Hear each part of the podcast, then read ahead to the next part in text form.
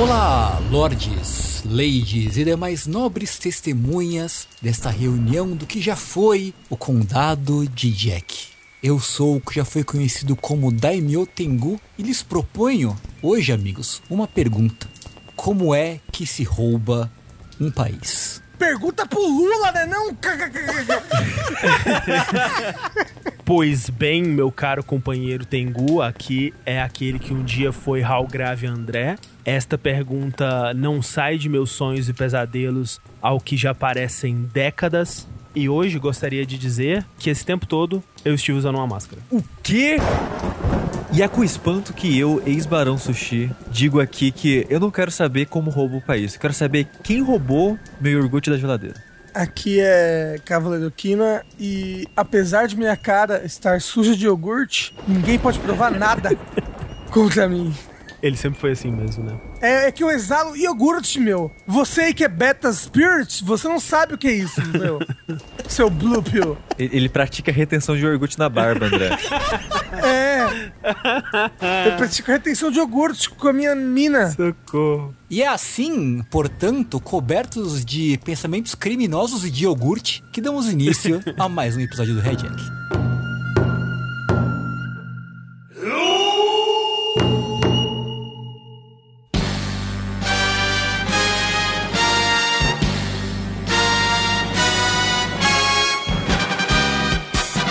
senhores, bem-vindos então a mais um Red Jack, o de número qual? Eu perdi a conta já. É o sétimo Rejack. Ah, é verdade, é o, é o sétimo. é- Estamos aí no penúltimo episódio dessa primeira temporada do Red Jack aí, correto? Vamos até o oitavo. Exatamente. A primeira de muitas, eu espero. Com certeza. Sem dúvida alguma, a primeira de muitos. É, estamos aqui, como sempre, graças às benesses de quem, André Campos? Da Crunchyroll! Yay! Estamos aqui, é, mais uma vez, como, como a gente sempre comenta, graças é, ao Crunchyroll. Esse podcast é um oferecimento Crunchyroll. Exatamente. Crunchyroll acreditou no sonho que é viver de anime. No Brasil. No Brasil, no Brasil, né? Viver de anime no Brasil. O, o Jack, que outrora recebeu uma flechada na barriga de Steins Gate, foi lá resgatado e cuidado de volta à sua saúde máxima pela misteriosa espiã Femme Fatale De cabelos laranjas. de cabelos laranjas, Crunchyroll.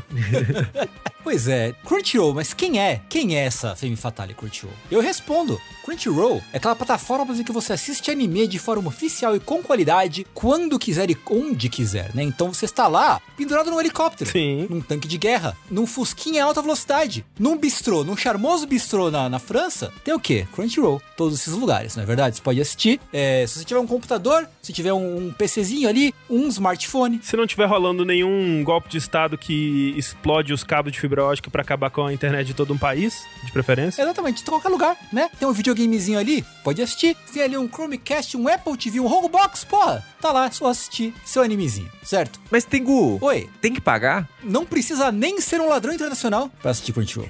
Não. Porque o quê? Você pode assistir ao catálogo recheadíssimo, certo? E aos animes das novas temporadas que saem uma hora depois da exibição do episódio no Japão. De graça pode assistir. Olha só. Com comerciaizinhos, Uhum. mas você pode assistir. Agora, se você quiser o anime na hora que ele sai, quentinho e saboroso tal com um galete, certo? Você vai lá e assina o plano premium. Que aí você tem acesso a tudo na hora que sai, tudo em HD, coisa linda de Deus. Animes dublados. Animes dublados, com as dublagens expressas, né? Que tá saindo um monte de título novo aí. Na pandemia ainda, inclusive, né? Que coisa fantástica. Parabéns. Parabéns a todos os envolvidos aí. Então, se essa ideia te apetece, te atrai, como a ideia de roubar um tesouro sem valor, com tesouro de valor inestimável, Uhum. acesse got.cr barra jogabilidade ou clique aqui no link que tá na descrição deste podcast no nosso site que você vai ganhar, olha só que mamata, né? A mamata não acabou, Ao contrário do que diziam. né? A mamata continua. Você ganha 14 dias do Premium do Crunchyroll para experimentar de graça.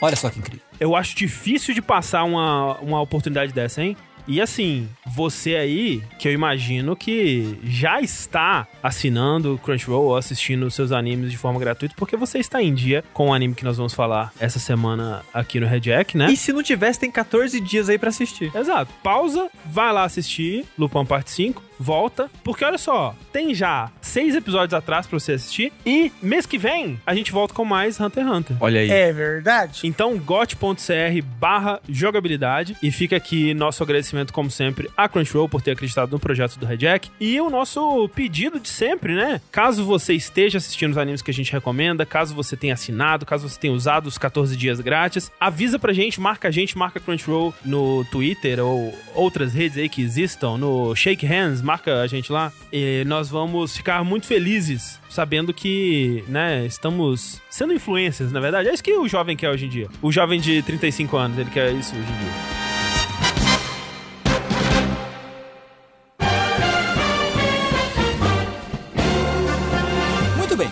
Aqui então em mais um episódio do Red Jack para discutir uma obra que é um clássico, né, eu diria. Porque é uma obra que tá aí desde a década de 60. É. O mangá é de 68. É velho, né? É velho. Loucura, né? Loucura. Mas sabe o que é o mais louco? Eu tava vendo as inspirações do Monkey Punch, né? O autor do mangá. Ele tem esse pseudônimo aí que ele, Ele tá usava, vivo né? ainda?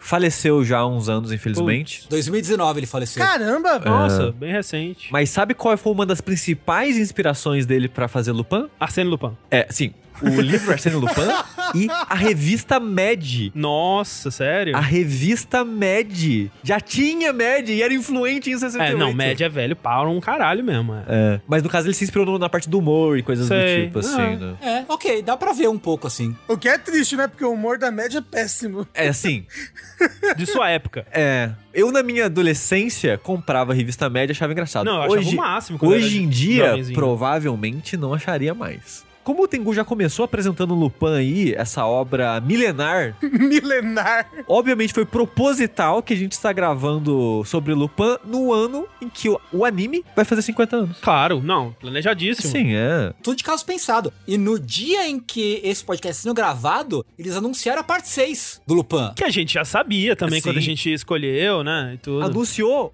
ontem no dia da gravação, que era o dia da gravação original que a gente adiou pra hoje. Sim. Então, tipo, eles estavam esperando, aí os meninos vão gravar, anuncia o. Lupin parte 6. É, isso aí. Porque eles falaram, vamos aproveitar o hype, né? É.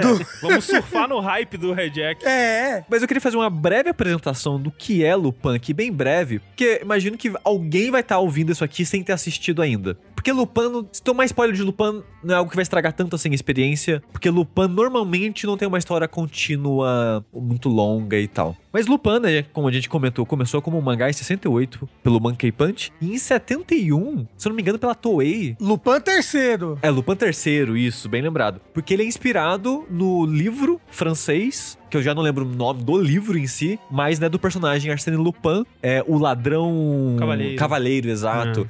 Que foi o livro que deu origem a esse clichê do bom ladrão, né? Na Hum. cultura moderna, né? no sentido de que já tinha, sei lá, Robin Hood, coisas, né? História antigas assim. Mas o Arsène Lupin, ele não é uma pessoa real, né? Ele é um personagem fictício que deu início a muitos tropes que hoje em dia a gente coloca como padrão, assim. Tipo, uma parada meio 007, ele já era algo meio 007 no tempo dele e tal. E o Monkey Punch, quando foi criar o personagem do Lupin terceiro, ele se inspirou no livro pra criar o neto do personagem do livro, o que deu problemas autorais, obviamente. Por muitos anos, até 2000 e alguma coisa, cair, caiu no domínio público, né? No caso, a propriedade do Arsène Lupin. E aí, acabou-se os problemas. E é engraçado, né, que quando o Monkey Punch criou o Lupin III, os direitos autorais do Maurice LeBlanc, digamos, né, a família dele, quis, tipo, porra é essa? Pode fazer isso não, né? Só que no Japão ele não ligava pra esse tipo de lei na época, ele não, ele não reforçava leis de copyright internacionais ainda, né? E quando ele começou a usar, como você falou, já tinha passado 70 anos, né, e tinha caído no domínio público. É. Então, tipo, quando você vai ver.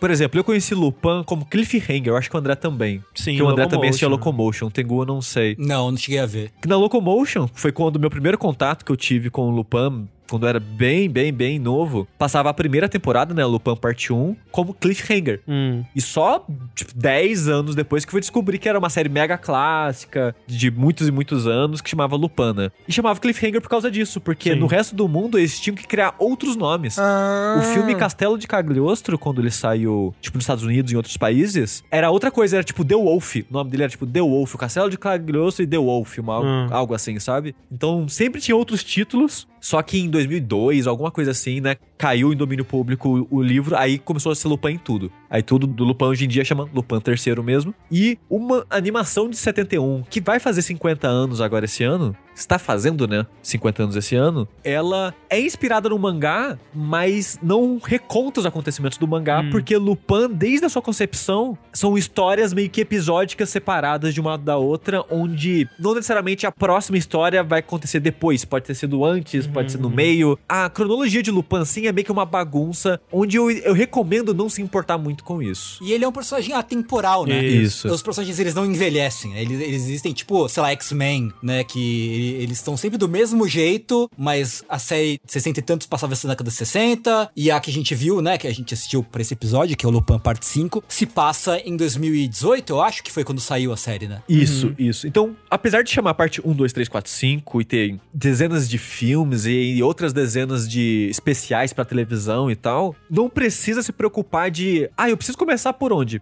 Começa por onde você achar melhor, né? Porque o Lupin, essas partes são basicamente intervalos de tempo onde ressuscitam um anime, né? Porque teve o primeiro anime em 71, que teve 23 episódios, e só em 77 foi voltar com a parte 2, que foi quando o anime estourou de fato, porque aí a parte da produção já era de membros que foram eventualmente fundar o Ghibli, né? O estúdio Hum, Ghibli. uhum. Tipo, o Hayao Miyazaki já trabalhava na produção, na direção de alguns episódios do Lupin Parte 2, por exemplo. Uhum. E outros membros da equipe ali eventualmente saíram de lá e fundaram né, o estúdio Ghibli. Tanto que muita gente, de certa forma, considera o Castelo Cagliostro, que é um filme do Lupin dirigido pelo Miyazaki, que foi produzido durante a parte 2. Algumas pessoas consideram como o primeiro filme do estúdio Ghibli. Sim, apesar de não ter o nome ainda ali, Uhum. né? Exato. Mas era aquela galera, aquela patota. Isso. E é muito interessante ver como que essa galera meio que criou o que é Lupin pro consciente coletivo, porque o diretor de animação da parte 2, que ele também trabalhou na parte 1, ele, que tipo, uma coisa icônica de Lupin pra mim, não sei pra vocês, é a arma dele e o carro dele. E não, eu não me refiro só ao carro bolinha pequenininho amarelo, né? Tem aquele carro, aquela Mercedes-Benz antiga, amarela também. É muito icônico isso pra mim. E Lupin sempre tem isso de, ah, tem uma arma icônica. Os personagens têm armas que eles sempre usam, tem carros que eles sempre usam. E é por causa do diretor de animação. Hum. Que ele gostava desses carros, ele gostava de arma, ele gostava de mecanismos, né? Coisas mecânicas. E ele começou a dar foco nisso, porque no mangá não tinha foco nessas coisas. E hoje em dia Lupin é meio que isso. Tipo, você vai na wiki do Lupin, tem todos os filmes mais importantes, assim, não, é essa arma, esse personagem usa essa arma, esse personagem faz isso, com aquele carro. E veio dessa época, né? Então, tipo, eu acho que Lupin, ele nasceu no mangá, mas ele ganhou forma mesmo no anime, assim, em parte por causa dessa equipe da parte 2, assim. Tipo, trilha sonora da parte 2 é o que tem até hoje. O tema do Lupin vem da abertura da parte 2, que é a parte 5, né? É só uma reinterpretação da parte Sim, 2 sim. com pegada mais francesa, porque a parte 5 se passa em boa parte na França. O compositor da parte 2 é o principal compositor de Lupin, ele tá presente em quase todos os filmes e animações de Lupin. E essa parte é que trouxe um ar mais leve também pra Lupin, porque no mangá ele era bem sério e a parte 1 era bem séria. Uhum. Tipo, tinha galhofa, tinha bobeira, mas tinha muita violência, tinha mais drama em, tipo, em perigo, em situações nesse sentido. E na parte 2 começa a ficar o Lupin galhofa que a gente conhece mais, eu acho, do consciente coletivo. De, ah, ele é um ladrão bobão que consegue fazer as coisas que quer e é mais aventura, leve e meio mágica, assim, porque ele sempre soube de tudo que ia acontecer, era tudo parte do plano Uhum, dele. Essas uhum. partes mais bobas, assim. Começou a vir na parte 2 com essa equipe e, curiosamente, os fãs de Lupin, eles separam essas eras em cor da roupa, né? Cor do paletó, né? A parte 1 é o paletó verde, que é o Lupin sério. Aí nota-se que normalmente as histórias do Lupin que são mais sérias, ele tá com o paletó verde. Uhum. Como, por exemplo, o prequel, né, que é a temporada da Mini Fujiko, que a gente já fez um Jack também, é o Lupin de jaqueta verde. É, até antes da parte 1, né, que eles passam. Sim, sim. O Lupin da parte 6, que aparentemente vai ser sério também, e tá de paletó verde. Tem até aquele pôster, né? O único pôster que anunciaram até agora, tem a frase de esse homem é um vilão ou um herói? E ele tá cheio de sangue na roupa, né? Caralho. Então, dá a entender que vai ser um pouco mais séria também. Aí na parte 2, que é o Lupin mais divertido, é o Lupin com a jaqueta vermelha, que é a roupa que ele usa também nos filmes dele. Que na verdade os, os filmes é uma mistura da roupa da parte 1 e da parte 2, mas no geral é o paletó vermelho com a gravata amarela da parte 1. A parte 3 é dos anos 80. Eu não sei se vocês viram, é uns traços muito louco, é meio psicodélico, os personagens são tortíssimos. E é a a parte mais galhofa, né? É, é a parte que as pessoas meio que esquecem que existe de Lupin, assim. Foi curta, não teve muitos episódios também. E eu não assisti, mas os que eu, as cenas que eu vi, assim, são bem loucas visualmente. Meio que sumiu, né? Lupin, desde os anos 80, da parte 3, ficou só nos filmes. Sim, Que era quase anuais no Japão, né? Os especiais. E no caso, é o paletó rosa, né? E aí, Isso, é. na parte 5, inclusive, a gente tem um episódio de paletó rosa que a gente vai comentar sobre. Exato, né? Então, o Lupin do Paletó Rosa, né, linkando as cores, aí o tipo de história, é o mais pirado, É o exato. pica-pau doidão lá, o É, pica-pau psicopata. Pica-pau de polaina. Exato. Exato, exatamente. É o pica-pau do pé grosso. Isso, é. Aí, por muitos anos, o que a gente teve de Lupin foram especiais, né? Que era quase anual os especiais pra televisão. Até Lupin. 2013 era um por ano, né? Tipo, É. 2013 que fez o, o Mini Fujiko lá. E aí eles deram uma pausa, assim, e, e foi quando começou esse plano de dar uma revivida, né? No Lupin, de dar uma, uma revitalizada, né? Porque eu não vi, né? Na verdade, esse. A parte 5 é a minha primeira experiência. Inclusive, eu quero saber de vocês aí também. Como é que é a história de vocês com o Lupin. Mas, tipo, do que eu ouvia as pessoas falarem, né? Lupin tinha caído meio que numa mesmice, assim. Que os especiais eles estavam muito contentes em só. Replicar a fórmula do A sucesso. fórmula, né? Umas histórias que não tentavam nada de novo e tal. E isso mudou justamente com o Mine Fujiko, que já tem um Rejack. Então, se você quiser ouvir por que, É. que ele faz isso, né? É, mas falando brevemente, né? Ele é uma história, um prequel, né? Ele tenta colocar uma história linear. Ele é basicamente uma história contínua em 13 episódios, com foco na Mini Fujiko e sobre como essas quatro pessoas do grupo que a gente ainda vai apresentar pra vocês se conheceram, né? Aí saíram dois filmes que meio que continuam a história. Cada um focado em um personagem. Isso, né? tem o Jigen Gravestone, que é um filme muito legal, por sinal, que é focado na relação do Lupin com o Jigen, que é basicamente o melhor amigo dele, ou talvez o único amigo dele. E depois também tem o filme do... Goemon. Do Goemon, que eu já esqueci o nome, mas é, É. mais focado na Yakuza, É o spray de sangue do Goemon, um negocinho. Eu não sei como é que chama. que tenta, né, também continuar essa linearidade, digamos assim. E, de fato, nessa época, deu uma sumida no Lupin, assim, apesar que eu gosto bastante do Mine Fujiko. Nossa, é lindo, eu acho lindo, é lindo, muito bonito lindo. mesmo. é. o traço, o estilo visual. Infelizmente, até hoje, é a única produção de Lupin dirigido por uma mulher. Infelizmente. Que eu acho que precisa de mais mão feminina em Lupin no geral, assim. Mas de lá pra cá, André, a gente teve filme CG, por exemplo. Teve filme CG. Que é bem legalzinho. Qual que é, é uma- o paletó dele no CG? é, é o de filmes no geral, É o que é o paletó vermelho e gravata amarela. Sei. Ele muda a calça, que é uma calça preta, e normalmente a roupa dos filmes não é essa, mas é meio que a roupa de filme no geral dele, assim. Que não é incrível, mas é muito legalzinho o filme. E a gente teve em 2016, ou não, a gente teve em 2015 ou 14, né, a parte 4. Sim. Mas antes, né, do filme CG até e uns 3, acho que 3, 4 anos depois do Mini Fujiko, a gente teve, enfim, a volta do Lupin com parte 4, né? Numa série animada semanal mesmo. Exato, né? Com foco mais nele. Só que trazendo um ar mais moderno, né? Pro Lupin. Trazendo uma história contínua linear, pela parte 4 toda, basicamente. Trouxe um paletó novo, o que dava a entender que ia trazer um ritmo, um ar novo pra Lupin, que é o paletó azul dessa vez. Uhum. Se passa na Itália, que aparentemente é o país onde Lupin faz mais sucesso. Olha só. Não sei por que especificamente.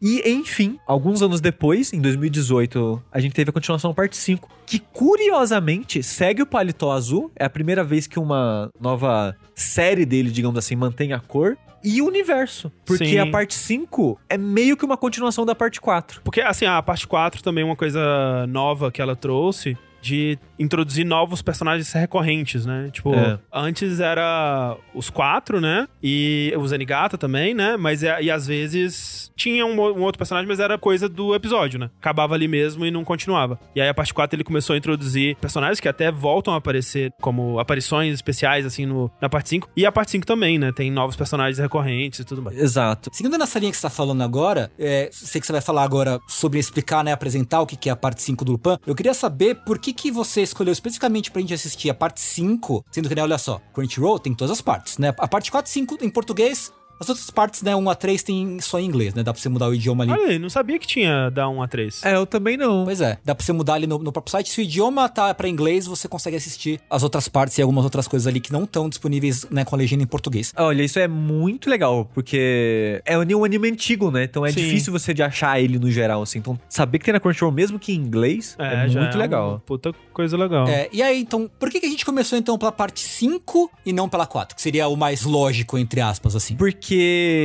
Um, eu queria indicar Lupin pra vocês, porque é algo que eu tenho um carinho muito grande por ter assistido tão cedo e ser um personagem que me marcou tanto. E eu queria saber é, o que vocês iam achar disso. confesso que eu estou morrendo de medo, mas a gente vai chegar lá. Só que a parte 4, eu comecei a assistir, eu assisti em torno da metade dela e não sei, teve algo ali que não, não clicou comigo. E não é que eu achei péssima nem nada do tipo, mas na minha cabeça Lupin era mais legal, sabe? Algo do tipo. É, eu, eu lembro dos reviews na época falando um pouco disso, de que o, as ideias eram legais, assim, os personagens eram legais, mas os roteiros dos episódios em si eram meio fracos. É. Peraí, Sushi. Eu achei que, tipo, a parte 4 era a sua favorita. Não, não. Ah, o, o que que é o seu favorito, assim, do Lupin? É, o- é a parte 2? É o Castelo Cagliostro? Então, a minha parte favorita é o Mini Fujiko. O que é meio estranho, eu acho, que no geral pros fãs de Lupin, porque é o Lupin mais diferentão, assim, de todos. Então eu tenho um carinho de Lupin pela primeira parte, que também é uma que as pessoas não lembram com tanto carinho assim, porque foi o que eu assisti na minha infância. Era o que tinha na Locomotion, era o que eu acompanhava. Então, meu carinho meio que veio de lá e meio que revitalizei esse carinho com essa minissérie aí da Mini Fujiko. Mas eu indiquei a parte 5 porque eu ouvi muita gente elogiando ela como a melhor coisa de Lupin em muito tempo. Uma dessas pessoas foi até o próprio Kitsune, que é o maior fã de Lupin no Brasil.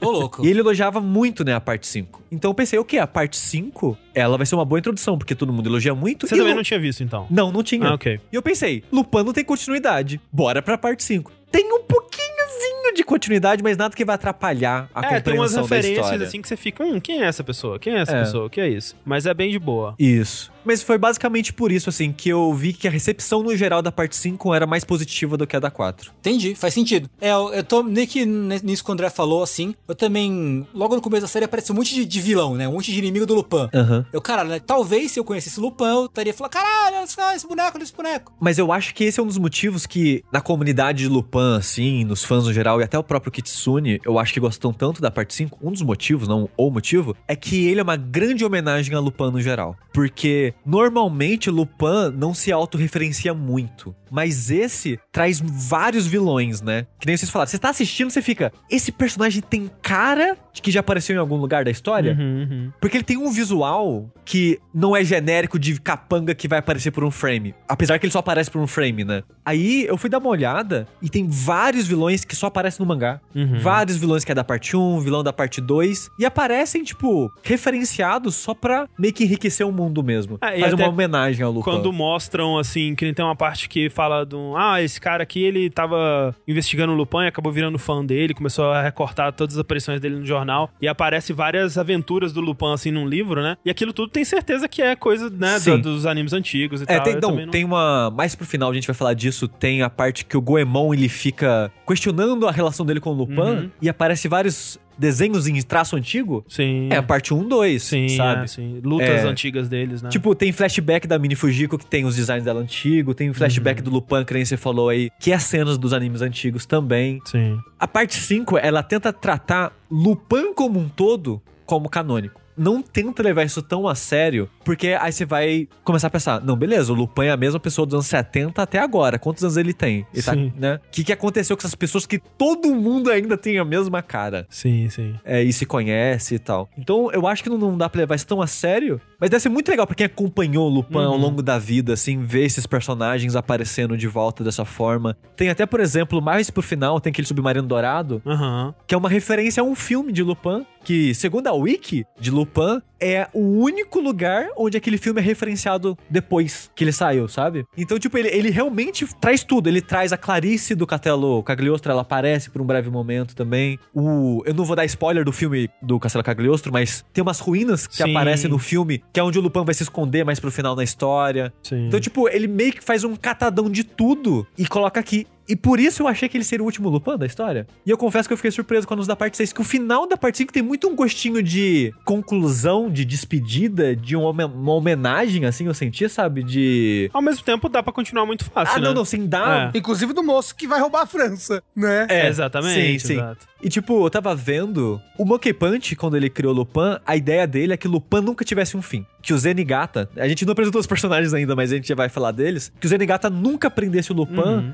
e ele sempre seguisse essa dinâmica dos dois. E nenhum ia vencer o outro. A história era meio que uma história infinita. A concepção do Lupin era pra história nunca ter um fim de fato. E se um dia fosse ter um fim, a resolução entre o Lupin e o Zenigata, era, sei lá, os dois morrendo de velhice junto, ou os dois aposentando junto ou coisas do tipo assim. É realmente a história pra ser infinita. Os dois se casando e vivendo. É juntos. assim, eu acho que é o único final possível. É. Mas eu acho que a parte 5 terminou com um gostinho de conclusão meio satisfatório, com uma homenagem à história do Lupin no geral, que pra mim eu ficaria satisfeito, sabe? Mas, enfim, parte 5. Antes disso, eu e o Rafa falamos que a gente não tem histórico prévio com o Lupin. Tengu, você já tinha assistido alguma coisa antes de Lupin? Cara, eu tinha visto pedaços assim, tipo um pedaço aqui, um pedaço ali de Lupin. Eu não assisti nem o Castelo do Cagliostro, nem nada. Uhum. Eu tinha visto só coisas soltas, né? Eu nunca tinha parado pra assistir nenhuma série completa de Lupin, apesar de que já cantei muito a abertura do Lupin no karaokê com amigos, mesmo sem, mesmo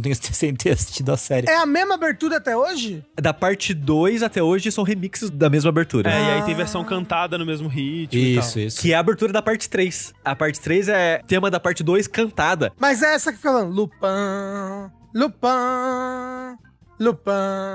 É, mas não é assim a música Ah. original, não. né? Essa é uma nova versão. Essa que você tá cantando, Rafa, que só fica repetindo Lupin, Lupin, Lupin, Lupin, Lupin, é da parte 1. Ah, mas essa é a abertura da parte 5 agora, né? Não, é que ele tentou cantar, porque na, na abertura da parte 5 Ah. também tem Lupin, Ah, né? tá, ok, Na- ok, ok. É, no fundinho, então né? tá ok, eu confundi, eu confundi. Eu tentei cantar.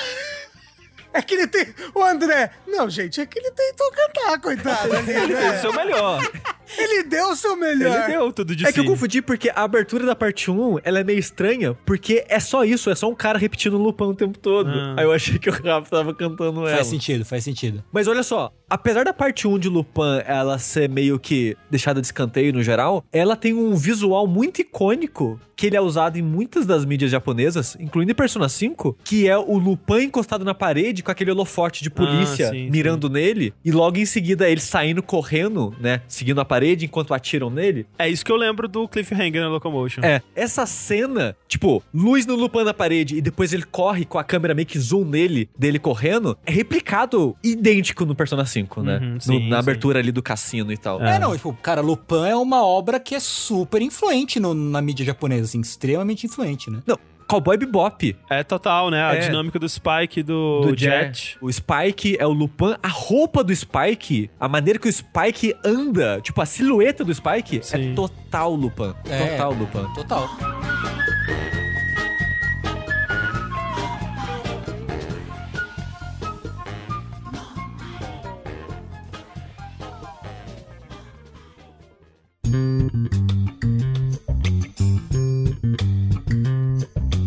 Mas apresentando então a parte 5 de fato, né? A parte 5 ela vai acompanhar os personagens recorrentes aí, que é o Lupin, o maior ladrão do universo, que ele é tão bom em roubar as coisas que a Interpol tem uma divisão só pra tentar capturar ele. Essa divisão é liderada pelo Zenigata, que, olha só, a gente falou que o Lupin foi inspirado num livro, né? O Zenigata também é inspirado num livro. Hum. Que é inspirado no personagem Zenigata Heiji, que é de um livro de 31, que era tipo de um policial também. Esse, no caso, é um livro japonês mesmo. É um livro japonês, isso, de um policial que as histórias se passam durante o período Ah, ok. Edo. E na parte 5 referenciam isso, né? Tipo, fala, ah, o Zenigata, eu acho que ele é meio que o neto, descendente Ah, de, um, de um grande detetive do período Edo. Sei. Referenciando o livro, né, que ele, o personagem foi inspirado. E além do Zenigata, o detetive tem também o Jigen, que é um pistoleiro. É a única coisa que eu sei sobre ele. é um pistoleiro amigo do Lupin. Por que eles são amigos? Mas isso, Rafa, essa sua indagação de como eles se conheceram, por que eles são tão amigos, por que o Diguinho é tão leal a ele e coisas do tipo, eu acho que não é muito importante ou necessário saber, porque a dinâmica do grupo é sempre a mesma, sabe? Eu não senti falta, não, assim. Porque, tipo, ah, quando o Queen introduz, tem o Lupin, personagem principal. Aí tem o Jigen, que é esse pistoleiro que é muito amigo do Lupin. E aí depois aparece o Goemon, que é esse samurai extremamente anime, poderoso, Zoro, capaz de cortar tanques de guerra.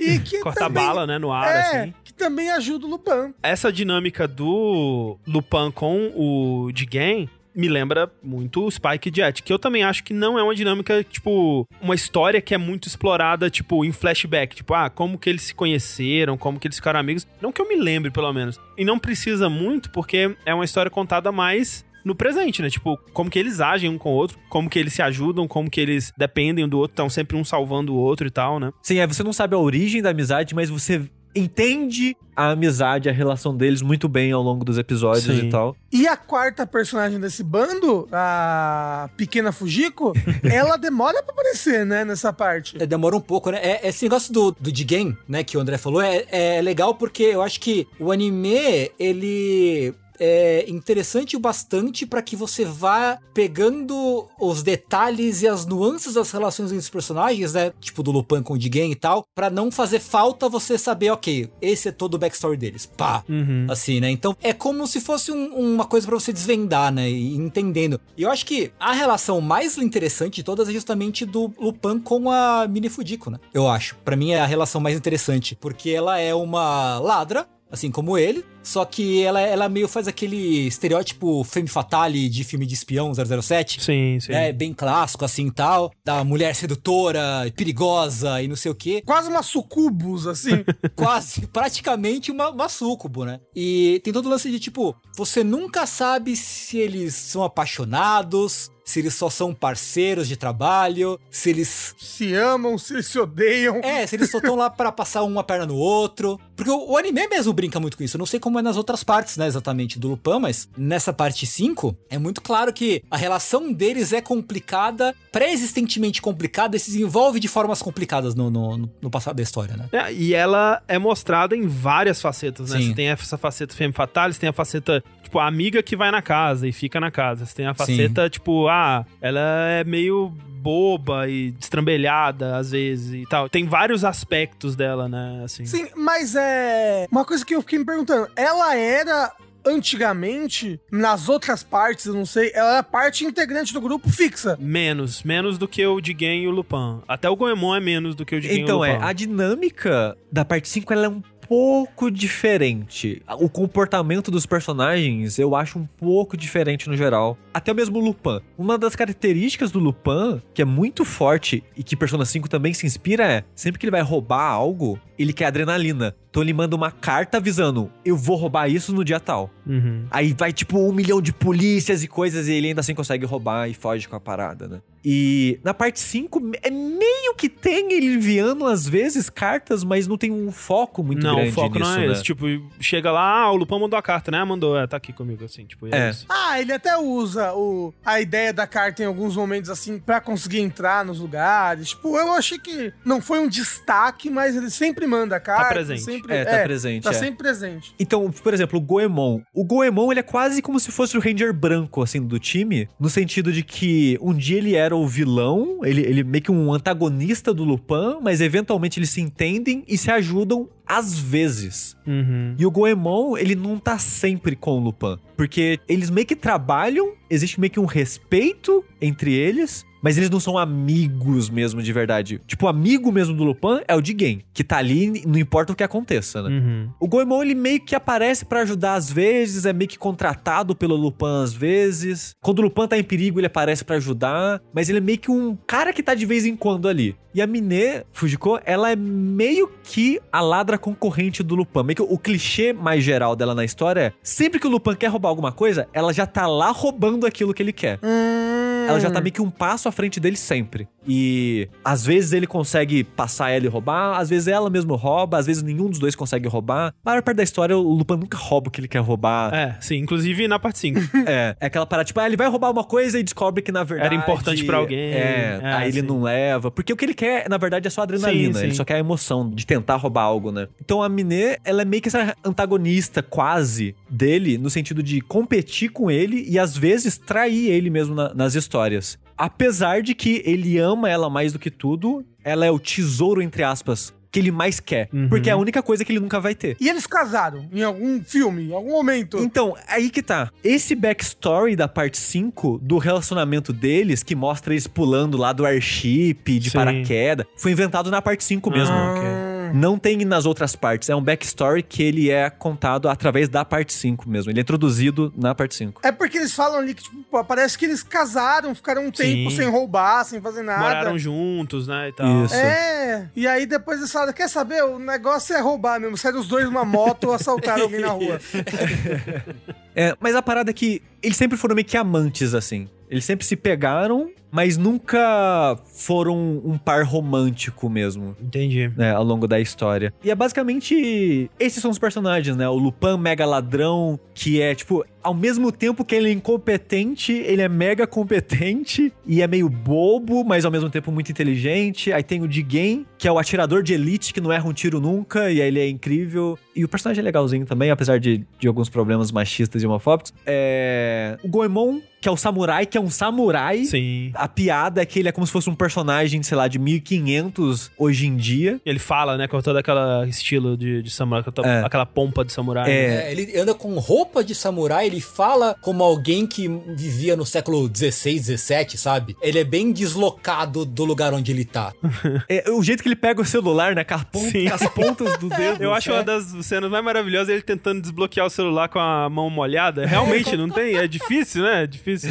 Não, não, ele quer atender. É isso, E ele não sabe que tem que deslizar, que tem que apertar. Ele fica só batendo na tela, assim, com o dedo com a mão molhada. Assim. É muito bom. Coitado. E a Mine Fujiko, que vai ser essa meio que ajuda, meio que atrapalha, que o Lupin ama. É, e o, é, a gente falou dele, mas assim, a, a dinâmica com o Zenigata é tipo Batman e Coringa, assim, sabe? Que os dois se completam, na verdade, no fundo eles se amam e, assim, pelo menos do que dá pra ver nessa parte, né? Tipo, o Zenigata, assim como o Lupin não quer roubar, o Zenigata não quer prender, porque se ele prender, ele não vai ter mais a diversão dele de perseguir, né? Então, às vezes, ele, ele persegue o Lupin, às vezes ele consegue pegar o Lupin, e aí, tipo, ah, agora você foge, né? Então vai lá. Uma comparação que eu vi, e eu acho que talvez seja a melhor, é o Coyote e o Papaléguas. Ah, é, é. É meio que os dois ali, assim, sabe? A relação. O Zenigata, de- igual o Lupin, ao mesmo tempo que ele é super incompetente, ele é mega competente. Porque a história tem que fazer os dois falharem, eventualmente, Uhum, né? uhum. Pra ela avançar de uma- alguma forma interessante. Então eles são meio que o- os melhores detetives, digamos assim, ladrões, mas ao mesmo tempo eles vivem falhando, inclusive um com o outro, né? Pra história Sim. Avançar. Mas eu acho muito interessante a relação do Zenigata com o Lupin, porque é muito engraçado que o Zenigata ele tem um respeito muito grande pelo Lupin. Uhum, uhum. E, tipo, sempre que o Lupin tá em perigo, ele. Não, o Lupin não pode morrer. Se ele morrer, como é que eu vou prender ele? Aí ele salva a vida do Lupin várias vezes e solta o Lupin logo em seguida. Não, assim, ele nunca quer soltar, né? Ele, ele fala, não, ó, eu vou te prender quando a gente chegar ali, eu vou te prender,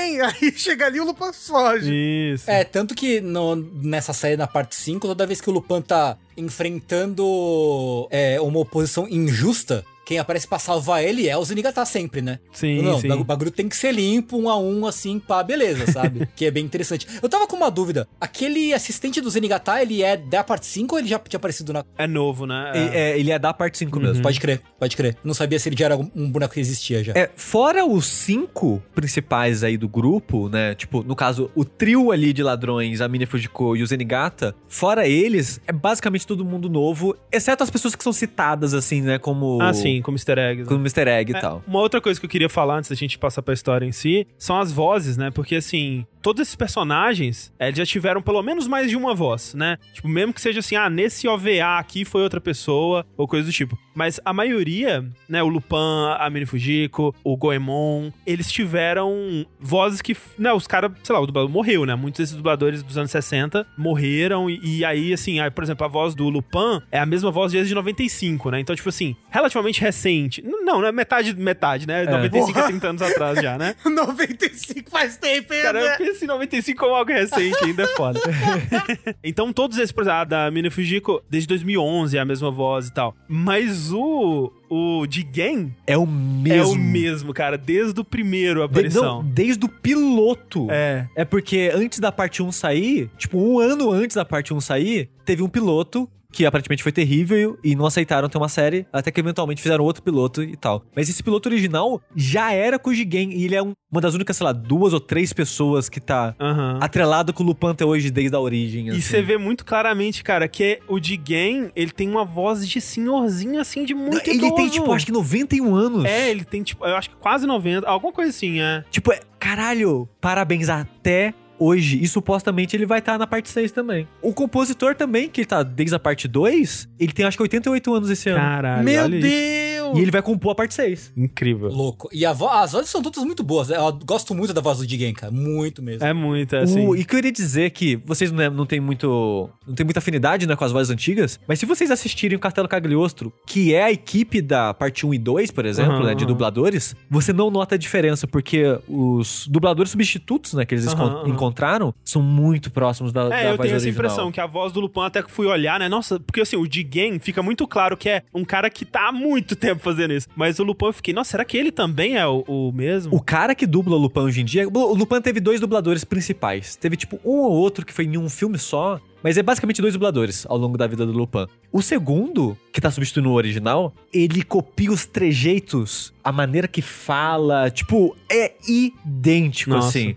é. É. co- tipo, ele estudou o cara pra replicar. é, ele tá meio que dublando o dublador do Lupin, assim, Sim. parece, sabe? Porque é muito igual. Falando dos episódios em si, do que acontece neles, né? A estrutura eu achei interessante, né? Porque. Não, não, justamente isso, assim, falando da estrutura, eu fiquei, achei muito interessante o Sushi ter recomendado essa parte 5, porque ela tem uma estrutura de episódios muito parecida com o, o Ghost in the Shell Standalone Complex, que são episódios que formam histórias maiores e episódios que são Aham. separados, né? Isso. Tipo, intercalando, né? Assim, é tipo, ah, completou um arco de quatro episódios aqui da história maior. Aí tem um ou dois episódios É meio que flashback. soltos. Aí, exato. É, tanto que eles chamam, né? Tipo, episódio 1. Aí o episódio 1 dura uns 5 episódios. Aí, aí tem um episódio no meio. Isso. Aí, aí começa episódio 2. Episódio 2 dura uns 3 episódios. É. E esses episódios, esses arcos maiores, né? No fundo, eles estão interligados. Alguns mais, Sim. outros menos, mas assim, eles mantêm muito dos mesmos personagens, dos mesmos temas, né? Eles introduzem personagens, por exemplo, tem um, o Albert, né? Que é introduzido no episódio 2, ele vai ser importante no, né, no arco 4. Então,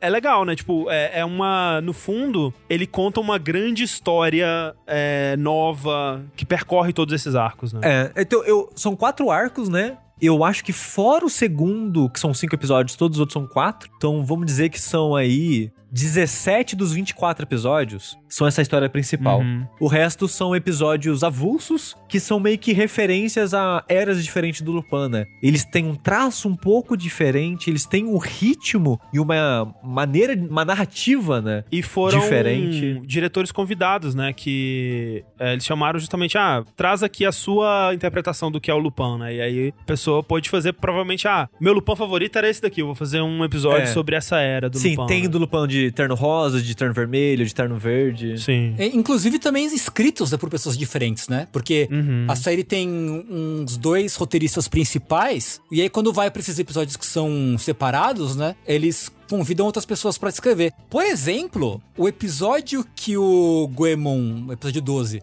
que o Goemon vai, vai vigiar uma moça, o Lupin pede pra ele vigiar uma moça e tal, ele é escrito pelo é, Kazushige Nojima, da Final Fantasy. É mesmo? Oh. É. Eu, eu ia falar que esse foi um dos meus episódios favoritos, assim. Mas é porque eu achei o Goemon muito interessante nesse episódio. Esse episódio que você tá falando, o Tengu, que é o episódio 12, que é a extravagância de. Ishikawa Goemon. Ele foi um dos meus episódios favoritos porque ele foca muito no Goemon e apenas nele. E eu achei bacana pra entender o personagem, né? Porque, como eu tô vendo pela primeira vez, eu ainda, tô, ainda estava entendendo todos os personagens, né? E ele é, é um episódio um pouquinho confuso em algumas partes, mas que. Basicamente, o Goemon, ele vai pra essa cidade da Europa pra roubar um, um colar de uma mulher. Por quê? Porque o Lupin falou, bora roubar um colar dessa mulher aí, é um colar super valioso, herança. E ele chega lá e primeiro, tá tendo uma convenção de anime na cidade, um evento assim, tipo, um puta evento, e aí ele meio que se mistura, porque ele tá sempre vestido de samurai, Sim, sim. né? Então tava um monte de gente, todo mundo, eita, vou tirar foto com ele, que ele é samurai. E ele, tipo, fica ah, confuso. Mas é, é bacana porque nesse episódio você fica vendo quão deslocado ele é dos tempos atuais e de, Uhum. e de se comunicar com as outras pessoas, sabe? Não, e, e tem essa coisa toda do. Quando o Lupin pede pra ele, ele fala assim: tá, mas isso é só pra você se aproximar de uma mulher ou tem alguma coisa aí? O Lupin fala: não, não tem nada não. E aí, assim, ele vai muito a contragosto, né? Ele, ele descobre onde a mulher tá, ele faz amizade com um menino cosplayado de Naruto lá. é, e que fica hospedado na hospedaria da família dele, que é careira pra caralho. Que ele sabe que é um golpe, mas É. fica mesmo assim, meio que por causa que ele gostou do menino, né? Sim. Só que aí ele começa a observar a mulher, né, que ele tem que roubar, e ele começa a se afeiçoar por ela, né? E ele começa a querer proteger ela e ir além de roubar o, colar, né? E aí ele vai se envolvendo ali e a história vai desenrolando. É legal também no, no- no final, quando o Lupin chega e rouba o colar, e ele rouba o colar e o Goemon fala: Porra nenhuma, não vai roubar esse colar, não. Devolve esse colar aqui. ele vai atrás dele e eles têm aquela, aquela perseguiçãozinha, aquela briga, é bacana. Lupin que inclusive drogou seu amigo, né? Parabéns. É. Não, é não, o Lupin, ah, olha, é porque, né, são várias pessoas escrevendo e tudo mais, né, mas uma péssima pessoa, assim, tipo, várias É, vezes... O Lu- o Lupin é uma péssima Uma pessoa. peça, um, um é. ser humano que tem que prender mesmo essa pessoa. tem que- olha, Alô, Zenigata. não tá dando. Não tá dando. Aliás, é muito interessante, eu acho, né? Sendo minha primeira experiência assistindo uma série de Lupin inteira, é como a série mistura, né, o humor, a coisa do, do- da galhofa, do Lupin ser um palhação, com altas violências, altas, altas mortes, tá ligado? Mas eu queria dizer que isso é dessa parte. Porque Lupin normalmente é PG-13, sabe? Ele é pra todas as Aham. idades, assim. O Goemon, ele tem aquela parada, né, clichê de anime de ele mal abriu a espada, já fechou ela e tudo em volta dele cortou. Uhum. E antigamente, quando ele fazia isso, ele cortava, tipo, a arma das pessoas, ele cortava a roupa das pessoas, mas ele nunca cortava as pessoas. Aqui, tem uma hora que ele corta a mão do cara e mostra a mão do cara caída no chão. Não, ele, ele corta a mulher no meio, É. né? E, tipo, mostra deslizando assim. Não, ele corta a mulher do meio depois de furar o olho dela, sabe? Tipo, É verdade. essa parte é muito violenta. Não, inclusive eu acho que é, é nesse episódio que tem essa virada da violência, assim, porque antes tava meio que. Ah, ok, eles mataram alguém aqui, mas meio que foi fora da tela, né? Ou. Ou foi numa explosão. É, numa- alguma coisa assim, né? Ah, o carro explodiu. Tipo, nesse episódio que a gente vai falar mais pra frente, que é nesse arco 2, né? Nesse episódio tem umas mortes muito loucas. O cara que é colocado dentro do Iron Maiden, né? Um instrumento de tortura, Sim, assim. E fecha nele. É, é bem violento. É porque normalmente o Lupin, ele é meio que o Kiryu no sentido de ele não mata ninguém. Mas assim, nesse, ne- na parte 5 não tem como. Eles matam muita gente. O Lupin dá tiro na cabeça das pessoas o tempo inteiro. E assim, ah, queima roupa, assim, tipo, nada de. Ah, ele deu um tiro na cabeça sem querer. Não. Chegou, ma- ma- matou mãe, filho, cachorro, família, sabe? É, porque, por exemplo, Rafa, tem um- uma, uma gag clichê de Lupin que sempre que ele vai atirar com a arma dele, sai bandeirinha da Sim, arma. Sim. Porque ele, em teoria, ele não mata as pessoas, mas na parte 5 é meio que um foda-se. Tem uma hora, eu acho que é no, no, no segundo arco, que acham o esconderijo dele lá no, no hotel, na hospedaria, ele joga a granada no quarto É, com é. as cinco pessoas lá Sim. dentro. É. E, tipo, matou todo mundo.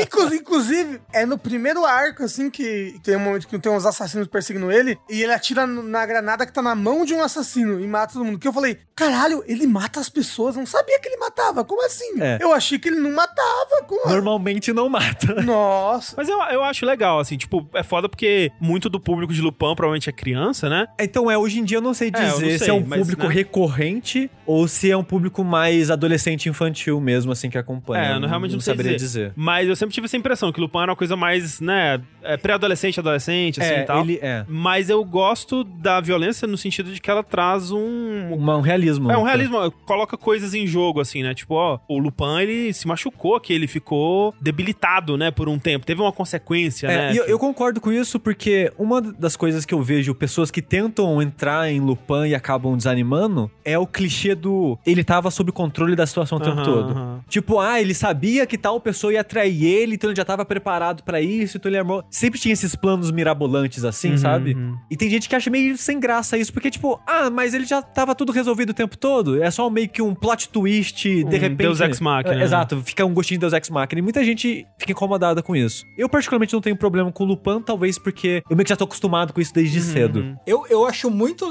Tipo, mesmo, mesmo sabendo, eu acho que duas coisas. Primeiro, eu sei, mas será que eu sei mesmo? É. Porque eu acho que a série faz um bom trabalho de deixar você em dúvida. Então, eu senti que isso é mais da parte 5 específico. Ah, sei. Porque o Lupin vira e mexe, tipo, ele falha. Sabe, ele vai se machucar, às vezes toma um tiro, mas nada que se vai temer por ele normalmente, sabe? Na parte 5, ele se fode, mas se fode muito várias vezes. É, ele é, ele é. Realmente tem momentos onde ele. Ok, o Lupin foi derrotado. Tipo, naquela parte com o Albert, né? Na ponte. E o Albert meio que faz o que o Lupin faria normalmente, E- né? exatamente. Que o Albert, tipo, o Lupin tinha um plano, né? Que ele trocou, mostra ele trocando a arma dele e tudo mais. E aí ele tá todo pimpão lá, você não vai atirar em mim. Aí, tipo, porra, um tiro, né? E aí ele atira no Lupin. E aí o Lupin tinha um segundo plano, que era a bomba no carro. Aí quando ele ativa a bomba, a bomba explode no mar. E, tipo, o Albert já tinha pensado em tudo. Então, assim, é legal, né? Esses momentos assim de. Ok, o Lupin foi realmente derrotado, né? Sobre isso do Lupin ter a solução sempre e tal, assim, eu acho que depende da forma como é feita, né? Tem momentos que eu fiquei meio. Hum, podia ter sido construído melhor. Por exemplo, é, no primeiro episódio mesmo, né? Quando ele vai encontrar a, a Mi, né? E ela tenta atirar nele com a pistola. E aí depois mostra que ele já tinha sacado a pistola e tinha tirado. Achei meio assim, podia ter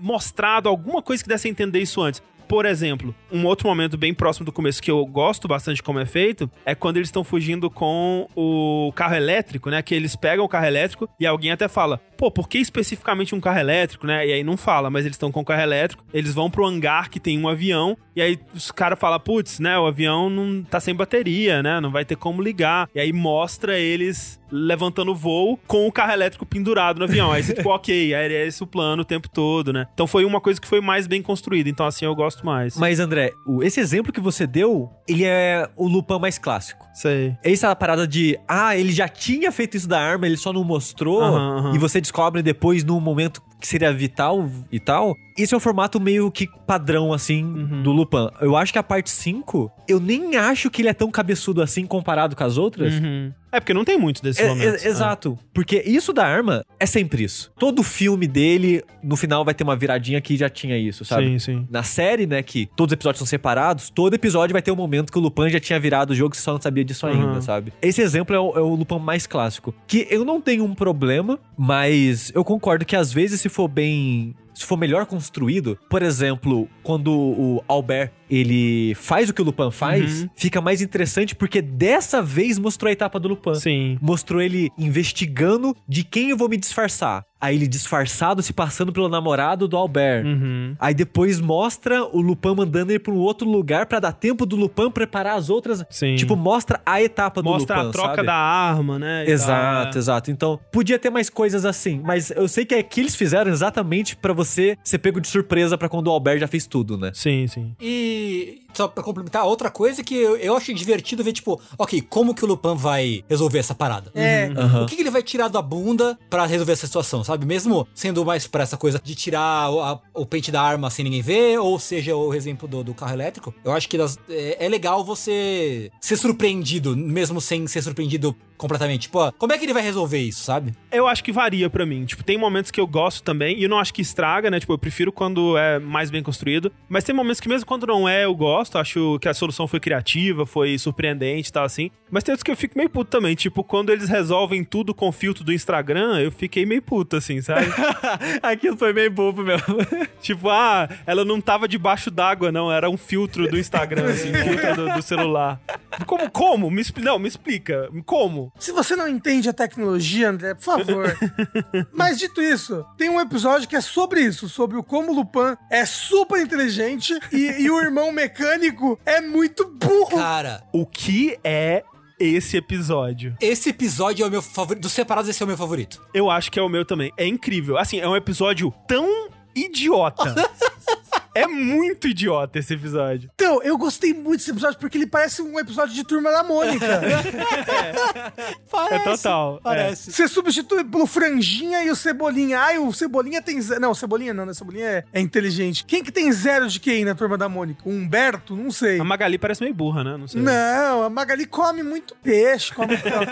É verdade, né? A gente descobriu que é só você comer peixe que melhora. O- Mas o negócio é ter esses dois mecânicos. Eles estão no Japão nesse episódio. Uhum. E eles estão como um time. Tipo, a, a Mini Fujiko, ela faz parte da galera ali nesse episódio. Por isso que eu pensei, ah, será que antigamente o Lupin era, era todo mundo junto sempre? Não sei. E aí, eles, são- eles são dois mecânicos falidos que chegaram na casa deles e tomaram tudo deles, botaram adesivos gigantes de que isso daqui foi, é nosso, isso daqui é nosso, o banco. É, tipo, confisco, né? Confiscado, assim. É, eles entram, né? E aí tem em cima do- das paredes, dos móveis, na porta e tal. Aí eles vão afastando assim tem um adesivo gigante na casa, né? Assim. É, não, abre a geladeira, tá na comida. É. E aí, esses dois irmãos tem um que aparentemente é inteligente e outro que aparentemente é burro. Eu fiquei com uma dó desse irmão burro. Por quê? Ele é o. Ai, tá de.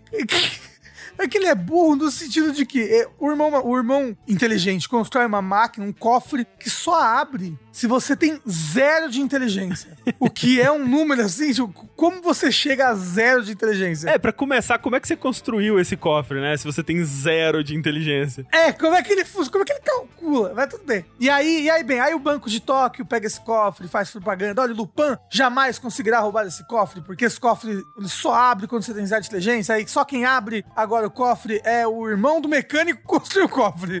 Né? Que ele bota, aí ele. "Ah", e aí parece lá, zero, e abre o cofre. E aí o Lupin, meu Deus, agora como é que eu vou abrir esse cofre? É, já sei. Eu, ele desliga a mente dele. Aí ele, ele vai tentar abrir o cofre. Tá tudo, tudo parece uma festa, parece final de BBB, não sei, tá um monte de repórter assim. Todo mundo, é, vamos ver o Lupin abrir o cofre. Ele chega lá, fica burro. Ninguém, ninguém pensa em prender ele, né? Todo mundo deixa ele lá tentar. o Zenigata cofre. até tenta, né? Ele tá, tá ali. Ah, é? Aí o, o dono do banco falou: não, deixa ele lá, deixa ele lá tentar. É. Aí ele tenta, aí ele fica lá. "Ah", Aí dá 30 de inteligência da porra. Aí, caralho, a pessoa tá em estado de morte cerebral e tem 30 e o moço tem zero. Eu fico com muita dor desse moço, meu Deus. Coitado. Não, e, e eu não sei, é, talvez seja impressão, talvez até o Tengu saiba se tem alguma coisa nisso, mas esses dois irmãos, eles me lembraram uma coisa de comediante japonês, assim, que tem muito dessa coisa de dupla, né? E, e sempre tem um que é super burro e o outro fica brigando com ele e tal. Não sei se era intencional, assim. Eu fiquei até com curiosidade, será que eles, sei lá, pegaram uma dupla de comediantes pra dublar, alguma coisa assim? Cara, é possível, mas não sei, não. É, eu não, vi, não acabei esquecendo de pesquisar, mas me deu muito essa vibe, assim. E assim, esse é o episódio do Lupin De Terno Rosa. Terno Rosa, né? Que é o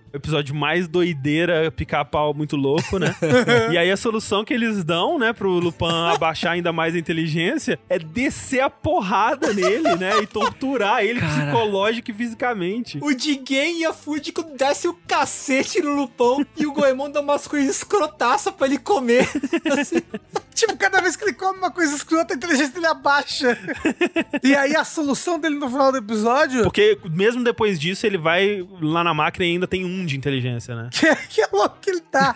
Ele tá acabado, ele tá miserável, assim, ele tá babando. E aí ele tem um de inteligência. E aí o irmão burro começa a torcer por ele, né? É, aí, aí o irmão burro começa a torcer por ele.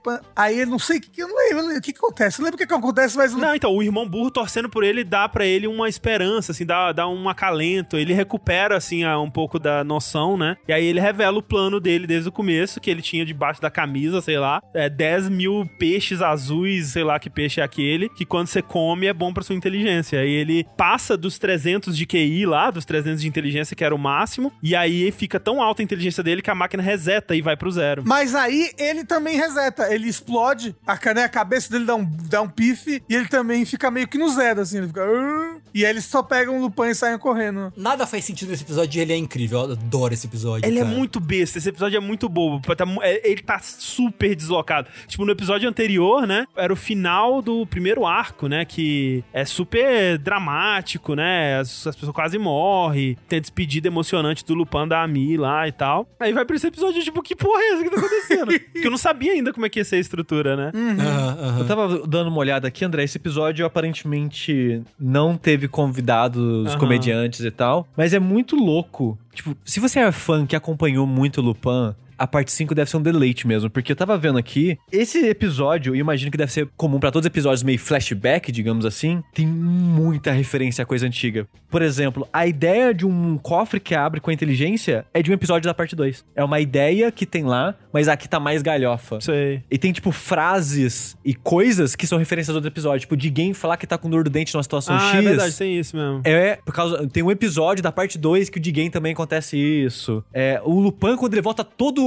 cheio de porrada, todo fudido, as pessoas levam ele meio que num troninho no ombro, Aham. assim. Eles fazem isso no filme do Caçacaglioso, por Ah. exemplo. O Lupin, ele chega assim, todo enfaixado, com o pessoal carregando ele também na cadeira, assim. Então, tipo, é cheio de referências, assim. Então, quem, sei lá, assistiu a parte 2, 3, deve achar muito dessas coisas pra onde se divertir com isso, né? Sim. E vocês, Tio, qual dos seus episódios standalone, assim, qual é o seu favorito? Tem um que eu queria ter gostado muito mais do que eu gostei, porque o final foi meio decepcionante, que é o Lupin Detetive. Ah, é. Sim. Lupin Paletó Verde. Lupin Paletó Verde. Que quando ele começa, eu falo, cara, esse episódio vai ser É. o melhor. Sim, sim. Aí ele meio que decepciona, Mas assim. sabe por que, que ele decepciona? Porque é muito pouco tempo. É, 20 minutos é pouco tipo, tempo. é muito pouco tempo pra fazer o que eles querem. Porque, assim, o episódio é todo na vibe meio eu ia falar Agatha Christie, né? Mas, por exemplo, o, o Lupin, nesse episódio, ele usa um nome que é Jim Barnett, né? Ele, ele assume essa identidade. Terceiro. Terceiro.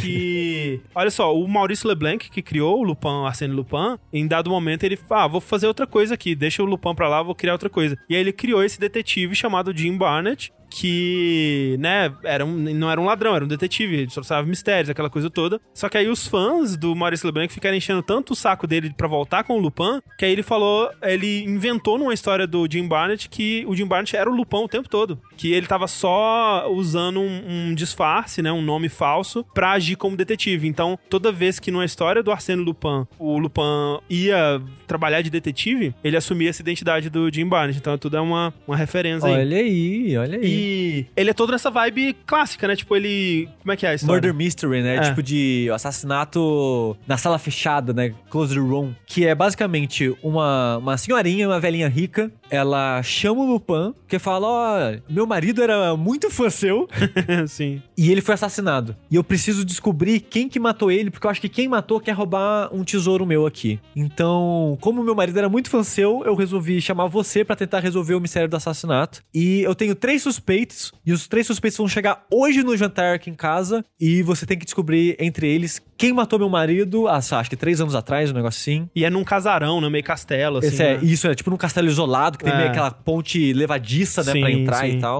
E ela fala: se você resolver, o seu prêmio é o tesouro. Uhum. Que eles tanto queriam. E no começo do jantar, quando a moça, a senhora nela, revela, mostra né, o tesouro no centro da mesa, fala: Eu sei quem matou o meu marido. Como blefe, né? Sim. Que ela falava que ela ia blefar que ela conseguiu pegar o DNA, DNA, da joia. Porque supostamente o assassino ele pegou na joia, mas viram e ele soltou e saiu correndo no dia do assassinato, né? Então ela ia falar que sabe o DNA de quem pegou o tesouro. E quando ela ia revelar quem pegou, as luzes apagam, som de tiro, ela morre.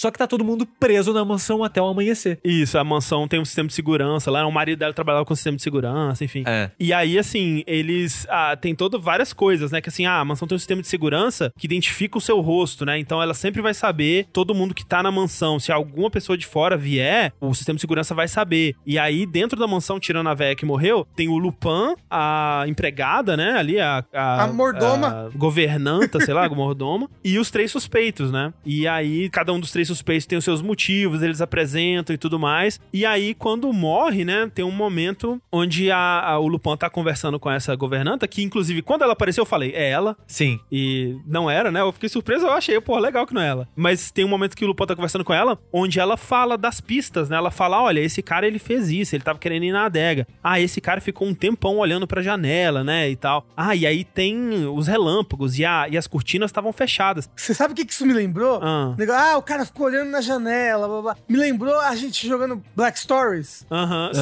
Aham. Sabe? Tipo, um moço olhou na janela e depois faleceu, sabe? Tipo um negócio É, assim. sim, sim. E assim, eles fazem direitinho, né? Que assim, ok, essas pistas, talvez alguém conseguisse sacar se elas fossem mais desenvolvidas. Porque o problema é esse, né? Que as pistas são muito rapidinhas, com muito pouco detalhe, e já vai pra solução imediatamente. Então acho que por isso que não funciona. Sim, é. Porque o começo eu tava achando muito interessante. Eu tava muito in- investido. Só que resolve o mistério, tipo, em um minuto. É, Um minuto no plano, já sei. Precisavam ser dois episódios, eu acho, disso daí. pelo menos. É. Sim. Então, tipo, foi meio que um potencial perdido devido ao formato, mas que pra mim tinha um potencial muito grande, sabe? Porque o Lupin, em teoria, é uma pessoa muito inteligente e seria interessante ver ele usar a inteligência dele pra resolver um assassinato, por exemplo, em vez Sim. de como roubar um banco, né? E aí, tipo, a, a solução era que um dos caras tinha um irmão gêmeo que, quando ele tava olhando pela janela, na verdade ele não tava olhando pro reflexo dele, ele tava olhando pro irmão gêmeo dele.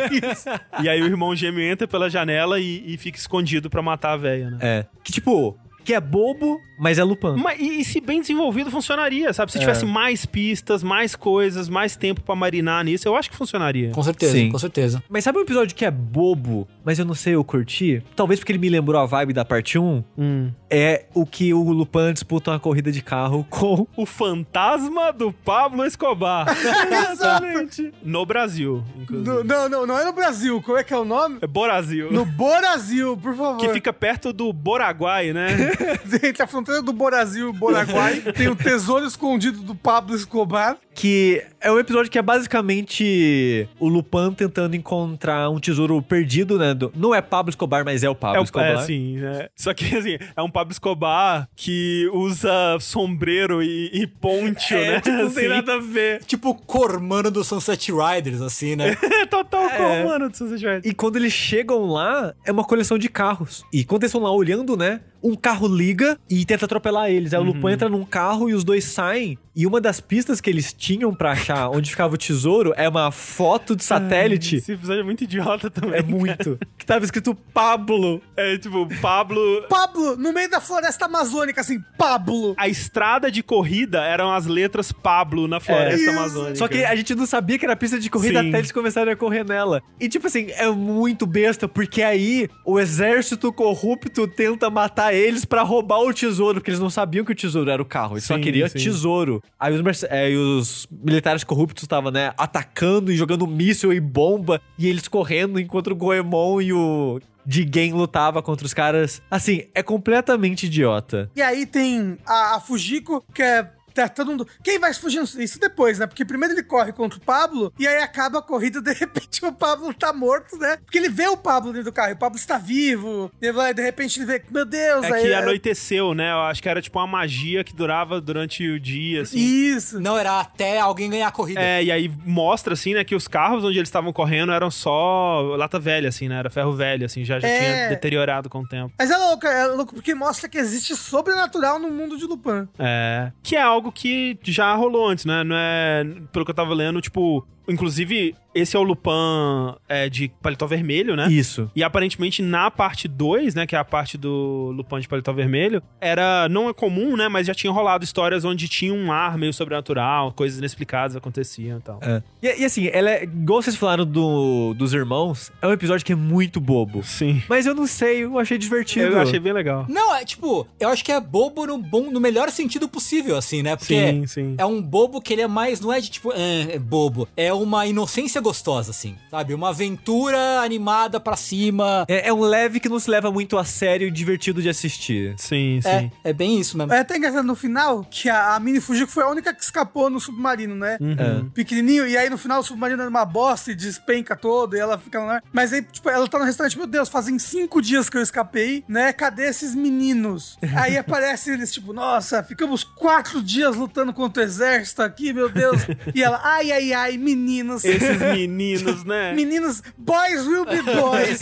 Sabe? Matamos o exército inteiro aqui do Brasil. Um episódio bem bobo que eu gosto também, mas esse é, é menos bobo, ele é mais, sei lá, quase que experimental, parece. Que é o episódio do banheiro, né? Tipo, da, da casa. Que é um episódio todo que se passa dentro da casa, né? Do Lupão, do esconderijo deles. E é assim, é muito interessante, cara. Tipo, a solução e o que acontece no final também é meio bobo, assim, e, e tem muitas coisas, tipo. Nossa, eu fiquei muito o, puto. o Zenigata do nada indo lá pra comer o sobá de missô do. Mas eu gostei dessa parte. Não, é legal, mas tipo, é meio bobo, sabe? É, então, é, me- é- Não, mas não faz sentido. Mas, Rafa, eu, eu acho que a ideia era pra fazer algo meio sitcom, assim. total de, sitcom, De, de é. todo mundo aparece, sabe? Todo mundo É. se encontra. Não, mas o que eu fiquei puto nesse- nessa parte desse episódio foi que ela resgata o presente que ela ia dar pra ele, o presente de, provavelmente de algum dia especial dos dois. Aniversário de alguma coisa. Aniversário né, de, do- de que os dois conheceram, de namoro, de sexo, sei lá.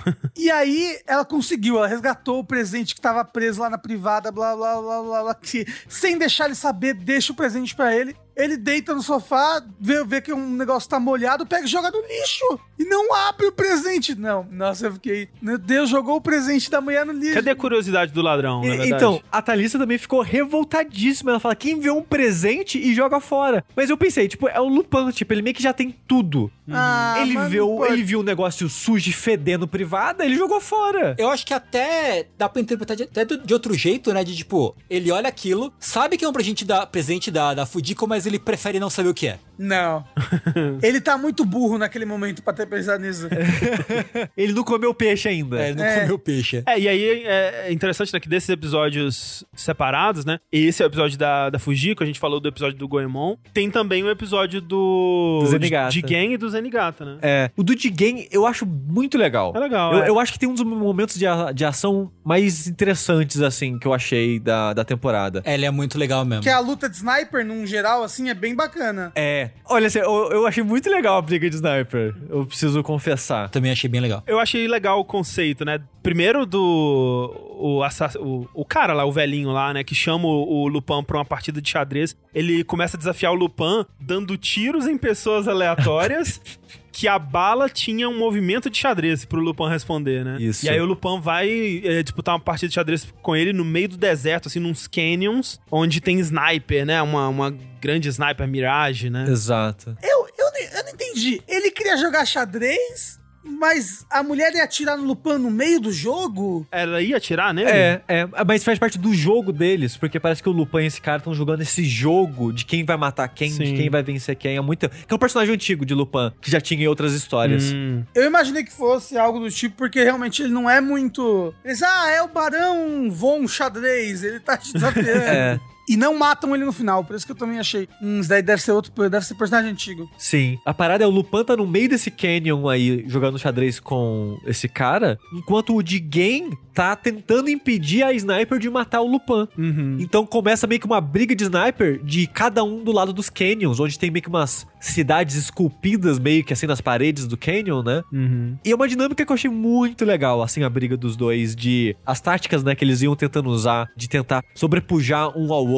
assim. E no final de game, faz um negócio que não tem sentido nenhum pra sobreviver a, um- a uma parada que ela faz com ele. Mas eu achei muito divertida a briga deles, a disputa. Tipo, a solução do Jigen, eu atirei na pedra. É. Ela, uau, ele atirou na pedra, como assim? E teve um pouquinho do passado do- de game, umas- né? Tem uns, Sim, uns- sim. umas partes assim que você fica, ah, ok, É, foi legal. legal. Mas quem também tem o episódio do Zenigata, que é um episódio, eu achei um episódio bem estranho, assim. É O da né? Rússia? É, É. que se passa na Rússia, o Zenigata perdeu a memória Claudia. E um, tipo, uma dupla de ladrões encontrou ele, viu que ele era policial, só que escondeu essa informação dele e falou, tipo, ah, vem roubar com a gente, e ele virou um ladrão com os Não, caras. e aí ele, nossa, né, esse negócio de roubar, né, eu de alguma forma sei muito sobre roubar, então ele é mó bom em roubar as coisas, assim. É tipo um episódio que eu acho legal, mas ele é meio estranho, assim, no geral. Mas é, é bonitinho porque você vê o quanto o Zenigata, na verdade, gosta do Lupin, né? Quanto ele admira o Lupin de, um- de certa forma, né? É, tipo, ele recupera a memória quando, sei lá, o Lupin estende o braço, aí ele já vai com a algema no, no instinto, Isso. assim, né? É. E aí quando ele algema o Lupin, ele lembra de tudo, né? E, por sinal, nesse episódio, o Lupin tá de paletó vermelho também. E no de xadrez é o único que ele tá com paletó azul, que é o das novas séries, né? É. Não, o do presente da Fujiko, ele tá de azul também. Ah, é verdade, tem essa daí também. Até porque se passa no... No esconderijo deles da França, né? É, no esconderijo francês, que eu acho que é dessa temporada, né? É, é, dessa, é coisa dessa temporada, assim. Porque normalmente, como não é. Cada episódio é uma, uma aventura diferente, né? Ela se passa meio que no mundo todo. A parte 4 é que tentou focar na história se passar na Itália. E a 5, boa parte, né, da história principal se passa na França. Mas eles meio que viajam o mundo inteiro aí também. E no Boragiru. Borage.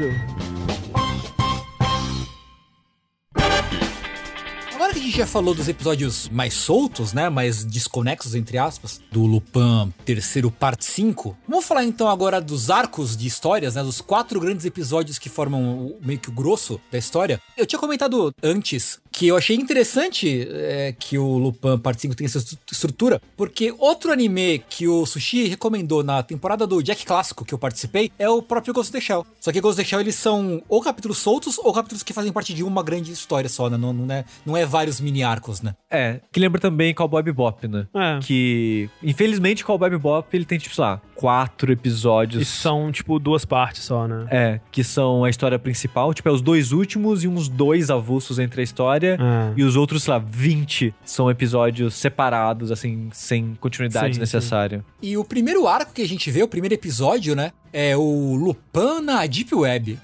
Confesso que fiquei surpreso quando começou assim esse papo de Deep Web, assim. É, eu achei interessante porque o Lupin, ele é meio que um James Bond, assim, em alguns sentidos, de ter brinquedinhos tecnológicos mirabolantes e tal. Mas que funcionava com a lógica dos anos 70, 80, né? Quando você coloca ele, sei lá, em 2018, 2020, tem que mudar a dinâmica desse personagem, né? E a parte 4 tentou modernizar um pouco o Lupin nisso de colocar celular, colocar internet, tanto que ele tem aquele monóculo dele, Uhum. que é uma referência ao livro, né, o Arsène Lupin original, que ele usava um, um monóculo. Então eles meio que adaptaram, né, tipo, ah, monóculo, só que um monóculo tecnológico meio Google Google Lens. Google Lens, isso. Mas a parte 4 também não ia muito a fundo nisso. E nesse 5 eles apresentam bem mais, né? Deep Web, sei lá, criptomoeda. coloca no grande. O grande vilão da história no final acaba sendo uma empresa de tecnologia, né? Meio que Sim. um Google, uma Sim. Alphabet aí da vida. E pra isso eles apresentam uma nova personagem, né? Que vai ligar, trazer esse mundo tecnológico pro grupo do Lupin, né? Uhum. E o primeiro episódio é basicamente pra apresentar ela. É, né? Porque o, o Lupin vai fazer um grande roubo. E o que, que ele vai roubar? Ele vai roubar um banco, né? Da físico? Não. Nós estamos nos tempos modernos. O que, que ele vai roubar? Ele vai roubar uma espécie de mercado livre de drogas da Deep Web, assim, né? Inclusive, fiquei bem chocado, assim, o Lupin recebe uma encomenda, um Sedex ali, tem cocaína. Eu, eita, caralho. É, o Lupin já vai começar a cheirar cocaína no primeiro episódio. Que porra de anime é esse? Mas ele só comprou para testar na loja. Pra ver se era de verdade, é. É. E aí, pra isso, ele vai acessar os servidores desse lugar que estão numa torre que tá debaixo d'água. E, e aí ele vai super James Bond, eles sobem no prédio, depois eles descem planando com a roupa de esquilo É bem e passam na hélice. verdade, É, isso. bem Missão Impossível, exato. Eu acho que talvez é o episódio da história principal mais Lupin clássico, no sentido de a gente tem o roubo, tem um lugar mirabolante pra gente ir e a gente vai tentar roubar. Porque os outros episódios acabam tendo escopos maiores, né? Uhum. E um- uma história maior envolvida. Então esse começo é bem Lupinzinho mesmo, de uma base secreta subaquática onde a gente vai invadir pra roubar o servidor do lugar. O que que tem lá dentro, Tengu? Lá dentro ele encontra uma, uma moça, né? Não um servidor, é uma pessoa, uma menina. Uma criança, vamos falar aqui, a pior coisa dessa, desse anime. Já fica aqui, já. Não, a- não acho a é, pior, não, não. é. Eu, eu gosto da personagem. Não,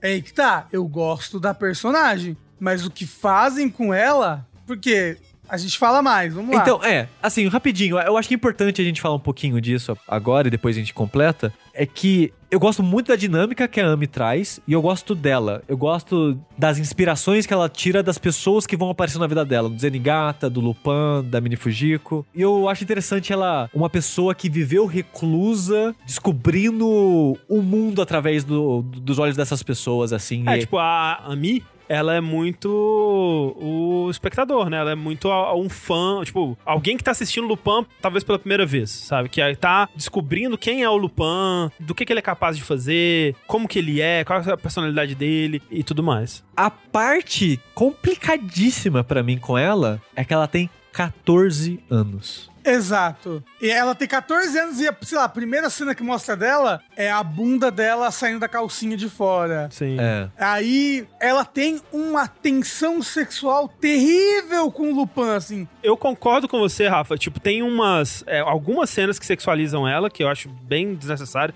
Tipo, essa da bunda. Tem um outro que ela tenta Seduzir seduzir, um guarda. guarda. É bem Nossa, esquisito, né? terrível. É bem ruim. Mas a relação dela com o Lupin não acho problemática de forma alguma. Porque, tipo, é completamente normal e compreensível uma garota de 14 anos, por exemplo, ver um adulto e se apaixonar por ele, porque ele é foda e, tipo, querer ter sentimentos pelo adulto e, E ele não mais. responde. E o lance é esse: o Lupin nunca responde, nunca leva ela a sério nisso e nunca. é, O Lupin nunca tenta nada com ela, nunca sexualiza ela de forma alguma. Mas o Lupin é um personagem, eu estou falando do anime. O anime bota essa tensão sexual e tem, por exemplo, aquela conversa que os dois têm no, no, no primeiro arco, assim, que ele tá no telhado e ela fala que gostaria de fazer sexo com ele. É o anime que traz essas sugestões dela fazer sexo com ele, dessa tensão sexual entre os dois, que é horrível porque ela tem 14 anos, sabe? Poderia não ter isso. Não, Poderia total, ter seria isso. melhor se não tivesse. Não, poderia, sim, sim, seria melhor. Mas eu não acho que. Acho que com exceção talvez dessa cena, eu não acho que tem tensão sexual entre ela e o Lupin. O que eu vejo é que tem cenas dela tipo, ele, ele elogia ela de alguma coisa, ela fica meio corada, né? Em vários momentos ela tem ciúme da, da, da Fujiko, né? Porque a Fujiko tem uma relação de fato com o Lupin e ela tem ciúme. Que eu acho que, que é o que o André falou, que é uma, é uma coisa factível pra uma menina, uma criança de 14 anos, uma história. Agora, a questão das cenas que sexualizam ela realmente aí é completamente desnecessário. Não, não precisava. Não faz diferença nenhuma ter, não serve propósito nenhum. E realmente aí é, é bem ruim. Eu meio que entendo que é tipo, ah, vai ser lá, uma história pra adultos e se uma pessoa vivesse hum, isolada do mundo sozinha, ela provavelmente não estaria de calça e jaqueta, sei lá, sabe? Estaria igual tá em casa. Em casa a gente não fica completamente vestido sempre, né? Então, tipo, entendo eles tentarem justificar isso dela tá. Ah, ela tá na casa dela sozinha, ninguém nunca vai ver, ela mora lá há anos. Então ela tá de calcinha. Mas a parada é que eu acho que eles tinham que ter pensado. A gente tá fazendo uma história onde uma criança de 14 anos vai aparecer. Será que a gente deveria sexualizar ela aparecendo de calcinha? Os ângulos da câmera, né? Os ângulos da É. câmera, o Lupin, tipo, ele não pega na bunda dela, mas ele faz a sugestão de pegar na bunda dela. Sim. Eu acho que não precisa e não agrega valor positivo pra mim na história. Eu acho que tem problemas gravíssimos na história envolvendo ela. Por exemplo, ela precisava ser uma criança. Ela não era uma escrava sexual, mas era uma, uma criança que foi sequestrada pra pornografia infantil. Não sei. Destoa um pouco do tom, né? Do, Ex- do resto exato, das coisas. sabe? é. Tipo, isso estranho, acho bem estranho. O papo do sexo, o que eu lembro, realmente isso que o Rafa falou acontece, eu também acho horrível. Mas no geral, a relação dela do Lupin, eu concordo mais com o André e o Tengu, de que no geral é de boa. Tem momentos que eu acho realmente péssimos, assim. Sim, tem mesmo. E talvez de aproveitar aqui e já descer minhas críticas a, a Lupin no geral, que apesar dele ter modernizado algumas coisas da história, eu gostaria que ele tivesse modernizado mais o tom de como ele trata algumas coisas na história. De que o Lupin, ele ativamente, eu acho que talvez não tenha sido, sei lá, homofóbico, mas ele é extremamente sexista e machista, assim, na história. O Jigen é homofóbico ativamente na história E transfóbico. e transfóbico. O Goemon também, sabe? E eu acho que isso é um reflexo dos personagens dos anos 70 e de um tipo de história e humor que eles tentam trazer, mas não precisava, sabe? Não, é. Porque, por exemplo, assistindo o Castelo de Cagliostro esse final de semana, ele tem, né, o tipo de história dos anos 80 que pode ter o, sei lá, o machismo e coisas do tipo característicos da história da época, mas não chega a ser tão ruim quanto é aqui, por exemplo. Uhum. E aqui não era nem pra ter, sabe? Sim. E não precisava ter esse tipo de reação homofóbica e transfóbica nessa história, porque, de novo, é uma coisa que não agrega à história. Não era algo que precisa ser inerente do personagem, não é algo que avança a história de uma maneira interessante ou acrescenta profundidade aos personagens da história de uma maneira interessante. Então, eu. Tem coisas que são só agressivas, só. Tem um momento específico, que é o momento transfóbico, que ele é muito agressivo, assim, nossa, muito. E muitos desses não são nem, como o Sushi diz, parte da história ou parte de alguma coisa que eles estão querendo mostrar. É uma punchline, sabe? É, uma então, piada. É, é uma piada, entre É. aspas, que não é uma Não piada, é. sabe? Não- É só algo ofensivo, gratuito e desnecessário. E ao mesmo tempo, tipo, é foda porque assim como a gente tava falando do. não- e, e de forma alguma, não que isso redima as partes que são ruins, mas que nem a gente tá falando da Ami, que tem partes que eu acho que são bem conduzidas com ela e no,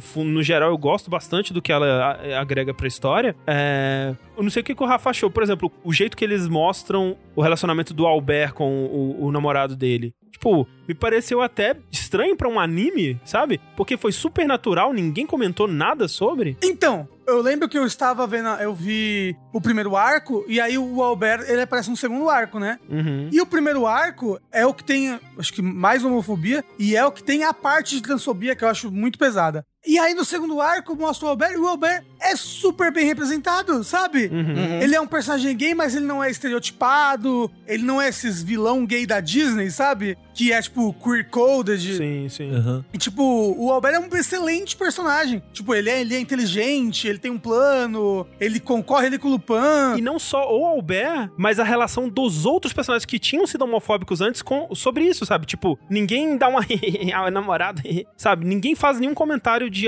como se fosse É. algo estranho ou diferente, sabe? E parando pra pensar, será que tem algo da parte 1? Porque eu acho que até a parte de sexo que o Rafa comentou é na parte 1 É, também. é tudo isso na parte É tudo, 1, né? to- os problemas estão todos na, tipo, mais concentrado No- na parte 1. Nesse arco 1, né, no É. caso. Tipo, é nessa parte 1 que tem uma, uma, uma vilã secundária que é uma mulher trans. De um designer de personagem, assim, que parece que foi o Eiichiro Oda que fez, assim. É, tipo, super traços masculinos e queixo quadrado e fortão com peito peludo pra fora, assim, só que vestindo uma roupa de gótica, Lolita. E os outros vilões, né? O, o, o- o vilão principal, que é o, o Playboy vende droga na internet, Aham. ele trata ela no feminino, né? Tipo, é legal, pô, ele trata, ele trata no feminino, blá blá blá. E aí, quando o Jigen prende ela, ele fala: Eu te peguei, garotão. Sabe? E aí, tipo, fala: Ai, caralho, não. Pra quê, né? É. Tipo, pra quê? Não precisa. É, tipo, vira uma gag, assim, uma piada.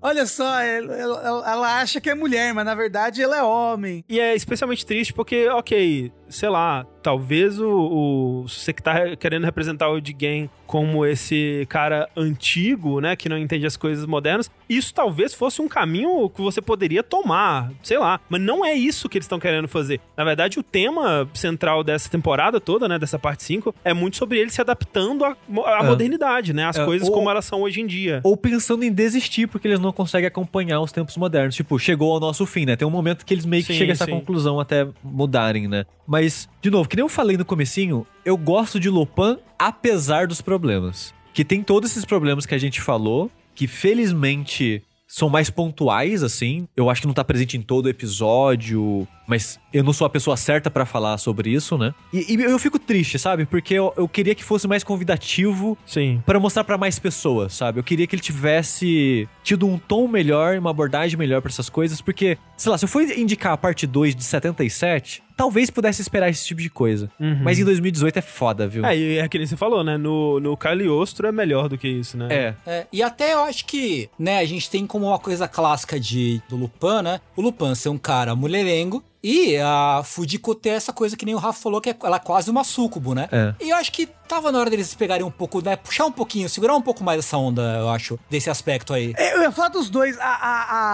a, a- pequena Fujiko, ela é a pin-up, assim, do, do anime. A abertura mostra o, peito dela, É, assim, sim. mamilos e tudo. É pelado. Aquela cena é ridícula, inclusive, né? E tipo, o que aconteceu? Bateu um vento no peito dela que ele fez um boing, É, assim, sem, nem- sem nada, né? Não, acontecer. é, né? é a física de peitos. Você não Física precisa... de peitos. O peito reage ao olhar. quando alguém olha pro peito, o peito faz... Sim. No encerramento também. a- Começa o encerramento, tá a, a- a pequena Fujiko pelada dançando no bagulho. É tipo, eu entendo, né? Parece ela, ela é uma Bond girl, assim, não sei, mas, mas, mas Segura um pouco. segura. O próprio Lupin, tipo, qualquer mulher, ele parece o personagem do, do Seven Deadly Sins. Ah, o, o, Como é que é o nome principal? o Meliodas. É, tipo, ele tá botando a mão nela o tempo todo, sem parar. Ela, tipo, ai, para. E ele pega no peito, pega na bunda, sabe? É. E ele é muito com esse negócio de querer, de ficar botando a mão na, na, na mulher, eu acho, me, me incomoda, assim. Aí aparentemente tem uma gag antiga já que o Lupin ele pula pra fora da roupa dele, né? Isso, né? assim. Ele, ele dá meio que um- uma ponta de piscina do chão pra cima dela, onde a roupa dele fica pra trás e ele fica daquela cueca branca e azul Isso, listrada e, e cai em cima dela. Aí ela, sei lá, dá uma porrada na cara dele, um tiro nele e vai embora. É. Eu acho que dá pra mostrar uma personagem que usa da sedução como arma e muitas vezes mostra ela usando a sedução de uma maneira que não é, tipo, tão exagerada assim. Mas tem umas horas que é total desnecessário. Tipo, no último arco, quando ela é, É. capturada, ela tá pelada. Ela tá tipo, por pelada que na gaiola, Tá pelada? é, não faz sim. sentido. Porque na outra cena já não tá mais Já pelada. não tá, exato. Eu tô bem com o Tengu nessa, que é assim, até a dinâmica dela com o Lupin, sabe? Porque como eles têm uma história e tudo mais, e, e eles ainda têm coisas entre eles, tem que tá rolando, né? E a, dinâmica deles é sempre foi deles se pegarem e tudo mais. Eu acho que não, não tá tão fora, não, não seria tão absurdo assim o Lupin, né, ficar uh, uh, uh, é, fugir com não sei o que lá. Mas é exagerado demais, é o tempo todo e é de um jeito que é realmente, tipo, isso de, de ficar, né, botando a cara no peito dela e pegando nela. E dava pra fazer de uma forma que fosse mais legal e que fosse mais como essa. Assim como ele tem é, outras gags, outras, outros traços da personalidade dele, dava pra fazer isso também de um jeito melhor, eu acho. É, e nem, e nem, tipo, não precisa fazer com que o Lupin Deixe de ser um cara mulherengo, né? Porque tá, tá definido que ele é um cara que não vale nada e tal. Beleza, Uhum. sabe? Dá pra você só fazer de outra forma. Que não seja tão agressivo. Uhum. É, tipo, tem momentos em que você vê que, tipo, ah, ele é um cara mulherengo, mas porque, tipo, ele tá no restaurante e aí. E aí você vê que ele tá flertando com a mulher, sabe? É. Ele está flertando, mas ele não está, tipo, botando a mão na bunda dela quando ela passa na mesa, Isso. sabe? Tipo, ele está flertando apenas. E é, porra, É. normal, bacana. Eu sinto que às vezes esses traços que a gente tá comentando é algo que. Ah, mas Lupin sempre foi assim. Porque ele nasceu baseado, tipo, em Mad, sabe? Nossa. Que é um lugar Uhum. pior pra você se basear. Então, tipo, eu meio que entendo que eles querem manter características do Lupin sempre. E uma coisa que eu gosto que eles mantêm sempre é, por exemplo, traços dos personagens. Porque eles estão sempre com cabelos antiquados. Sim, sim. Tipo, traços de personagens que meio que são de desenhos antigos, mas só que levemente modernizados. Uhum. Isso, por exemplo, eu acho que é muito legal em Lupin no geral. Tipo, na série do Mina- da, da Mini Fujiko, eu acho muito bonito e o traço é mega estilizado, mas muito pegando de anime dos anos 70, assim, por exemplo. Só que, que nem vocês falaram já, dá pra pegar ele mulherengo e colocar hoje em dia. E não precisa ser toda a cena do Lupin. Uhum. Dá pra pegar ele com a Mini Fujiko e colocar essa tensão sexual que existe entre os dois, porque ela também gosta dele, apesar dela não querer demonstrar isso sempre, mas de uma maneira que faz um pouco mais de sentido, sem ser exagerado em toda a cena que eles estão juntos, sabe? Uhum. Então, tipo, nem é que eu desgosto de algumas ideias, tipo, ah, de ser uma fêmea fatale, ah, dos dois terem esse caso vai e vem. Dá pra fazer ele dar cantadas que faz sentido e não seja tão ofensivo assim, sabe? Tipo, eu acho que dá pra manter as características dos personagens, dá pra manter o Goemon sendo antiquado, um samurai de 1700, dá pra manter o Jigen como um velho ranzinza dos anos 60. Que não entende bem Que como as nem- coisas são. né? É, sem ser ofensivo, sabe? Tipo, Sim. todos esses clichês dos personagens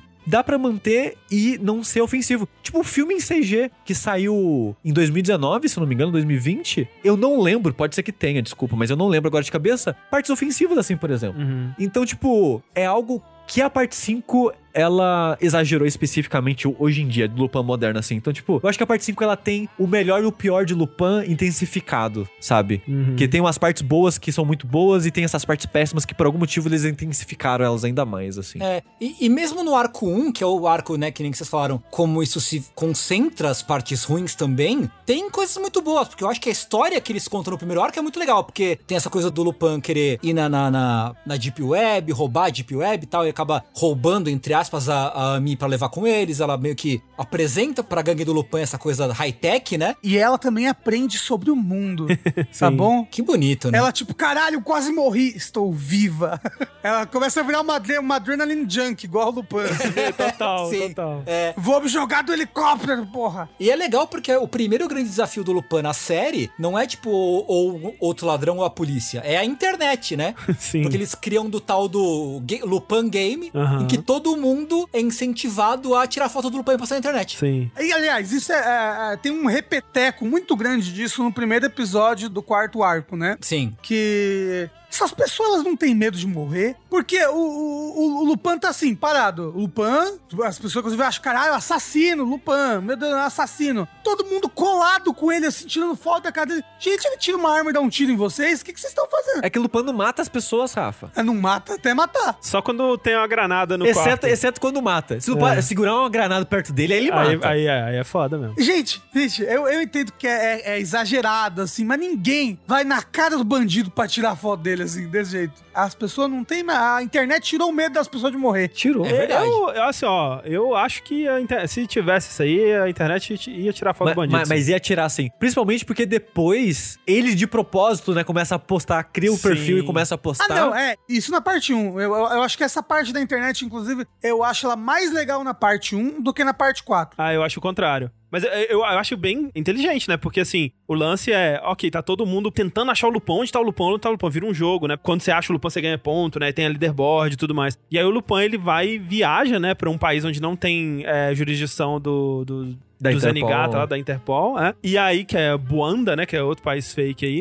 Que é a mesma cidade que eles vão lá no, no Falcão e o Soldado Invernal É, tipo lá. isso. E lá, desde o do navio, né? Ele já começa a tirar foto com todo mundo e postar onde ele tá e tudo mais pra acabar com o jogo, pra tirar o interesse das pessoas. Tipo, não, todo mundo já sabe onde o Lupin tá porque ele tá postando o tempo todo, ele tá tirando foto com todo mundo, né? E aí. Eles criam o Happy Death Day, né? Que aí é um, uma- um site de apostas pra você apostar em que dia o Lupin vai morrer. Aí que chama todos os assassinos, né? Pra cumprirem a- o dia. E no anime eles falam, mas isso não é legal porque a gente não tá falando que vai matar. A gente só tá apostando Exato. no dia da morte. Só que o assassino vai apostar o dinheiro no dia X porque ele vai tentar matar o Lupin naquele dia, né? Sim. É, sim. e aí começa a juntar várias gangues de assassinos, assim, tipo, várias facções vão até Buanda, que não é Ruanda, ok, gente? É Buanda. É. Vão até Buanda pra tentar matar ele. Que nem é Baraguai. É, exato. Paraguai, Brasil. É isso, né? Você pega qualquer país e bota B no começo. Bestados bonitos. É, o maldito B Estados Unidos e sua becia. e aí eles começam a tentar matar o Lupin. E aí é bacana que o Lupin se refugia nesse deserto, diz aonde ele está. E aí, quando chega todas as gangues de assassino, ele descobre que dia que cada uma das facções, de pessoas das facções, apostaram que ia matar ele. Porque aí as facções começam a brigar entre si, porque é, é o dia X, vamos supor que ele, ele, tá, ele tá no dia 28. E aí o cara, o, o assassino que falou que o Lupin ia morrer no dia 30, tá lá também. Mas ah, o que ele quer fazer? Ele quer pegar, prender o Lupin e aí matar ele só no dia 30. E matar outros assassinos que querem matar Não, antes, né? então, mas aí ele chega lá e aí o Lupin vaz- vazou o dado, por exemplo, com o assassino que tá ali do lado dele. Porque era secreto, né? É, era secreto. Ele, o Lupin vazou que aquele assassino falou que ia matar o Lupin hoje. O assassino fala: caralho, não, o Lupin vai morrer no dia 30, não no dia 28. Filha da puta, se ele matar o Lupin hoje, fudeu, vou perder minha, minha aposta aqui. Aí ele vai lá e mata o assassino, entendeu? Que eu achei uma solução muito inteligente. É bem inteligente, é bem legal. E é bem bacana os designs dos assassinos, né? Tem vários assassinos diferentes. Aí o assassino que anda só com uma capa que parece um cachorro. Inclusive, em questão de designs, assim, eu sinto que nem quando a gente viu o Gundam, eu gosto, talvez por trazer muito do design antigo, assim,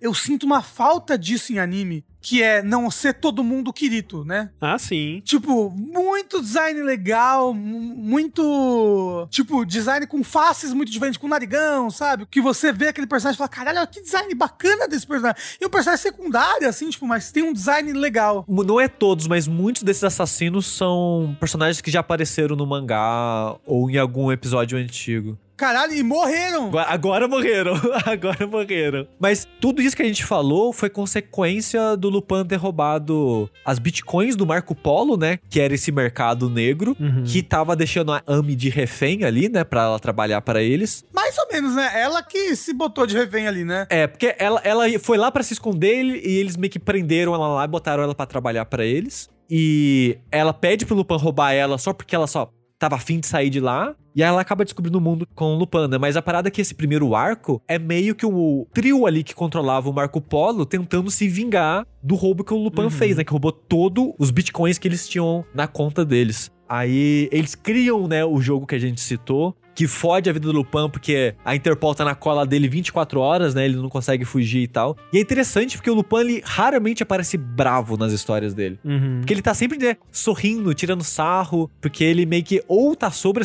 é, controle ou quer fingir que tá sob controle da situação, né? E nesse começo, ele fica bravo. Uhum. Tipo, mostra meio frustrado, né? Que ele não consegue lidar com a situação, com as coisas que estão acontecendo. Eu achei isso interessante. Sim. Inclusive tem o episódio que termina com a morte do Lupin, né? É. Explode a cabeça dele. É, aí, né, ele foge, vai pra Buanda, ele acaba com a graça do jogo, aí os caras criam a parada das apostas, né? E se eu não me engano, quase todos os assassinos, na verdade, é de um grupo só, que é o grupo do rato, né? Tem várias fugas do Lupin, tem esse dia específico que eles cercam o Lupin no deserto, né? Que o Lupin separa pra lidar com as gangues. Que termina com ele tomando um tirambaço na cara e acaba o anime.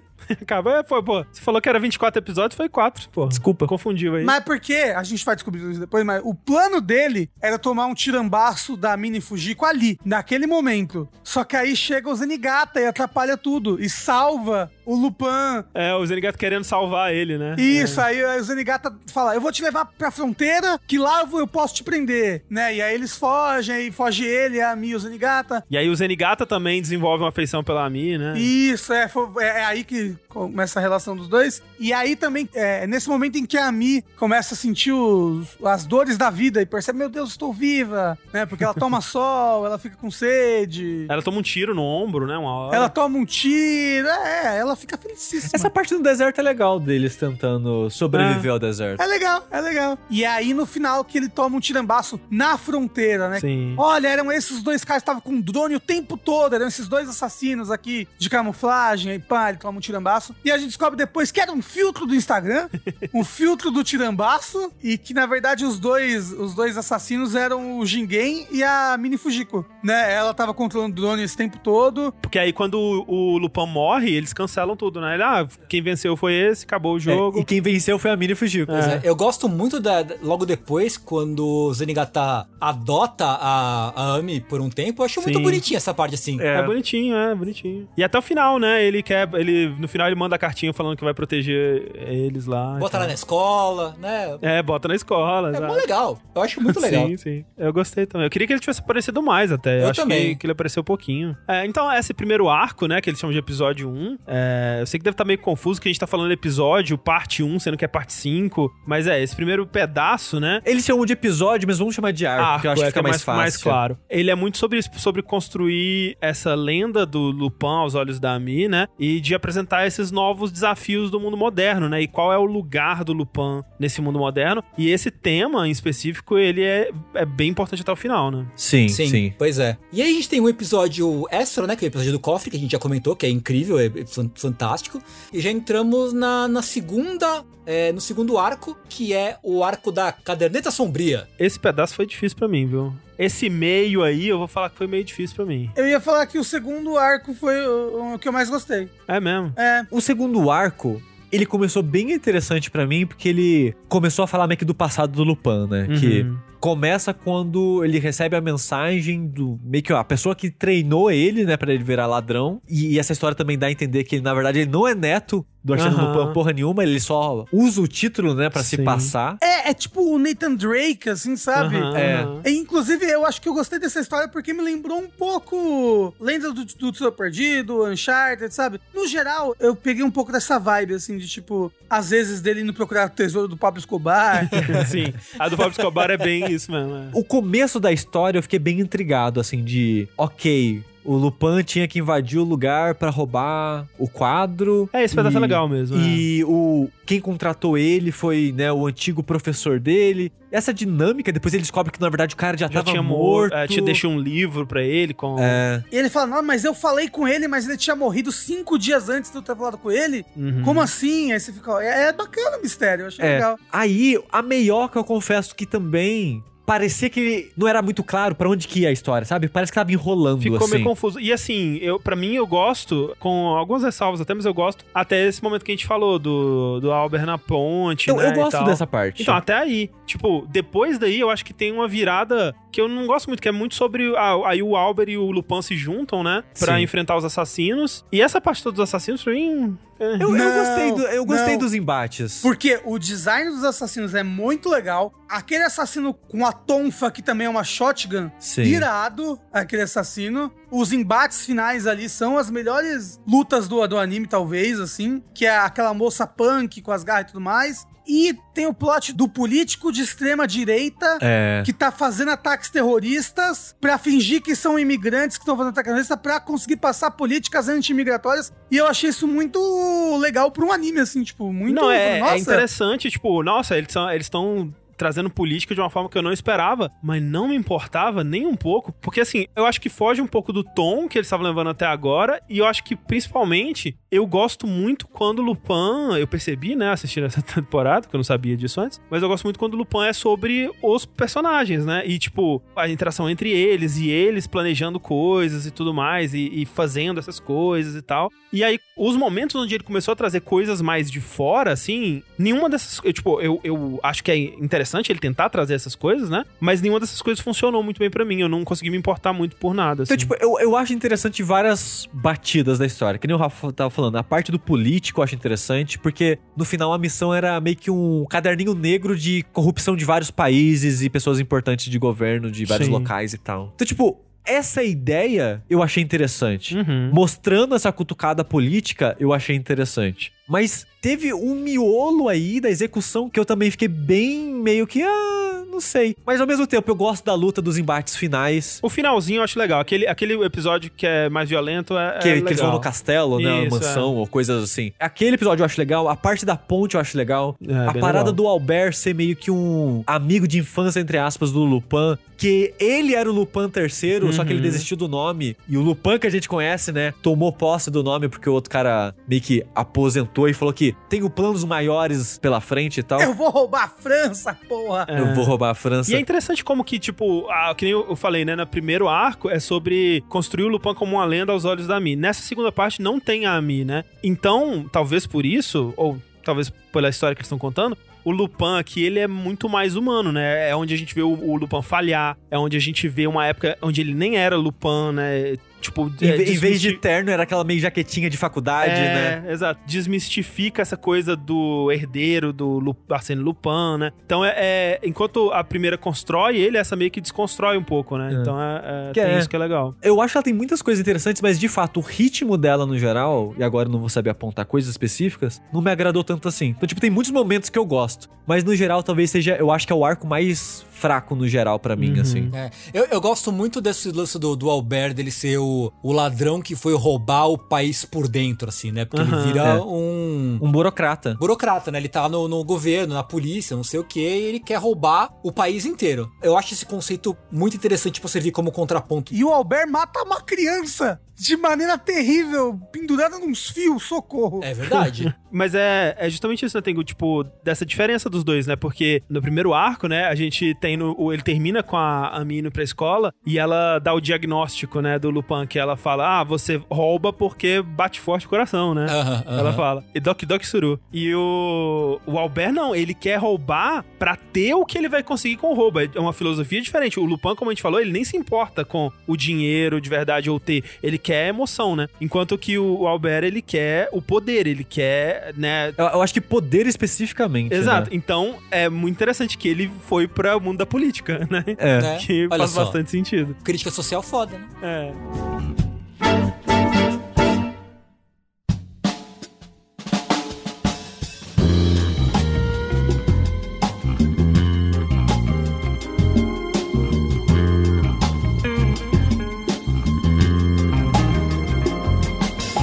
Bom, depois dessa segunda parte, a gente tem dois episódios, né? É, tem dois episódios soltos, que é o da corrida do Pablo Escobar, que a gente já falou que é incrível. Sim, maravilhoso. O episódio do Goemon, que a gente também já comentou. Bem legal. E entra no terceiro episódio, que é o arco de Douma. Douma é a, é a menina, né? Isso, é a menina a princesa. É isso. É. O país é Padar. Pra dar isso, é, ok. É Padar. Que a gente vê de novo, né? A gente passou uns bons oito episódios, quase sete episódios, sem ver a Mi. E a gente volta pra ela, né? Ali volta, vamos pra escola onde a Mi está é, matriculada, com seus problemas de fazer amizades. Né? Porque ela é muito. Caralho, as meninas não gostam de hacker, né? Esse negócio de hacker aí dá muito medo, é muito assustador. Né? E ela, alô, Underworld.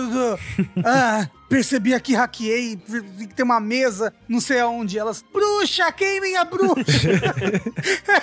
E aí a Ami, ela faz amizade com a menina que tá caçando um corvo no meio do, Com arco e do pátio flecha. com arco e flecha. Não, é. e aí não, não. E depois que, tipo, tá todo mundo numa mesinha de piquenique, assim, comendo blá blá.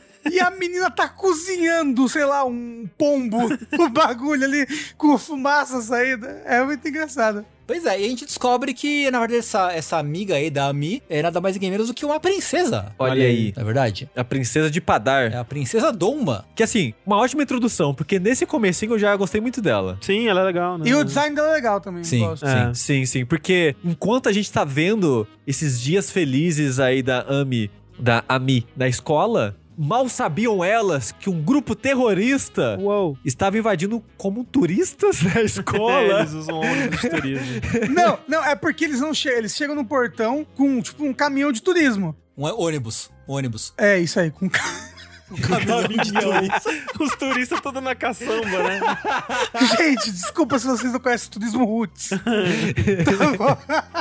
Eles chegam com um ônibus de turismo e aí parece que eles pegaram o caminho errado. Por isso que o moço lá da, da cancela lá, né? Fala: Ó, não, ó, que essa estrada aqui vai dar no negócio, ó, não é pra vir aqui não. Aí toma ele tirambaço, mata o tadinho do modo porteiro. Eu fiquei com dó. Pobre porteiro. Aí os terroristas invadem, fazem os reféns todo mundo lá na escola. A menina dá flechada nas pessoas. E você descobre que a escola não tem um professor de verdade, né? Porque os dois professores que são introduzidos, um na verdade era um cara da CIA infiltrado e o outro era, era a, a pequena Fujiko. né, que tava ali também infiltrada pra tentar roubar o colar da princesa de Padar. Exato. Que aí já é um exemplo do que eu falei da Mini Fujiko, que ela já está no Isso, lugar do isso. roubo sempre. É, porque o, o Lupin também tava interessado em roubar esse, esse, colar. colar. que é lágrima de É. sangue, um negócio assim. E ele né? nem sabia que a Ami tava naquela escola, Sim, por exemplo. exato, Foi meio é. que um... Uma coincidência. Uma feliz coincidência, É. Ah, pera, ele não sabia que. É. Não, não foi Zenigata? É, Talvez ele não sabia que era a mesma escola que a outra menina Ah, tava, sim. né? Mas é, é. mas ele que deixa ele na, ele na porta dessa escola, que eles têm a conversa do bate forte coração. Nesse momento, que tem os terroristas e tudo mais, e aí tem um momento péssimo da Ami com o terrorista. Péssimo, Sim. péssimo, péssimo. Péssimo. Sim. Tem um momento que, se não fosse o main gazing da cena, sabe, o, a- as câmeras nos, nos locais, nos piores locais possíveis, seria um excelente momento de sucubo da Mini Fujiko. Acho que um momento bem feito, que é ela realmente usando, tipo, ela vai conversar com os terroristas e ela tá praticamente nua, ela, só- ela tá só de sutiã calcinha pra mostrar, olha, não estou com arma nenhuma. Olha aqui, e eles ficam desarmados, eles ficam desnorteados, tipo, ela tá uma mulher nua que ela não pode fazer nada, né, contra a gente. E ela aproveita o momento ali, ela tira uma faquinha do fecho do sutiã, ela tira uma faquinha ali e tipo, e ela vai super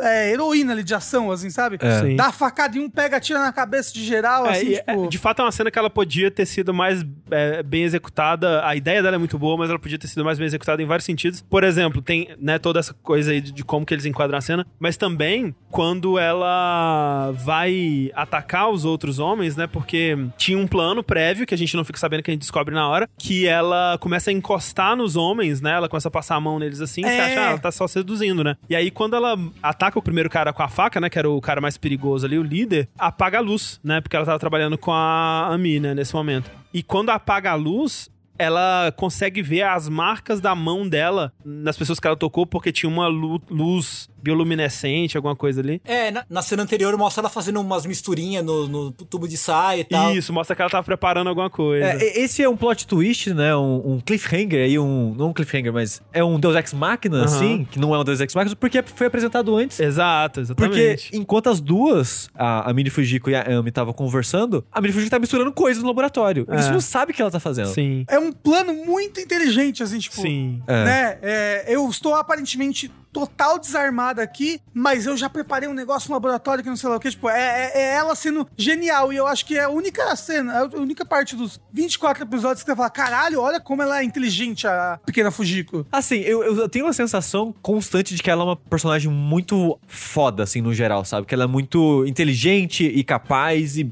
mais que o Lupin, assim. E é interessante que os heróis, né, entre aspas, aí eles falham né, nesse momento, né? Uhum. Porque o objetivo dos terroristas, na verdade, era atacar a princesa e ela acaba sendo levada embora por um professor que é agente da, da CIA, infiltrado. Então, na verdade, os- o objetivo dos terroristas era matar o máximo de alunas possível pra passar a mensagem deles. Tanto que eles armam uma bomba e tudo mais. Uhum, E aí eles conseguem desarmar a bomba, o Lupin tava dentro também, consegue matar os terroristas. E o negócio é que tinha também, além dos terroristas, o cara da CIA, cujo objetivo era aproveitar o, o lance do, do terrorismo pra matar a princesa. Porque a CIA está interessada. Ah, ó, que é um outro plano que eu achei bacana. Tipo, normalmente, eu- eu nunca vi na mídia japonesa os Estados Unidos sendo retratados como os grandes filhos da puta que eles são.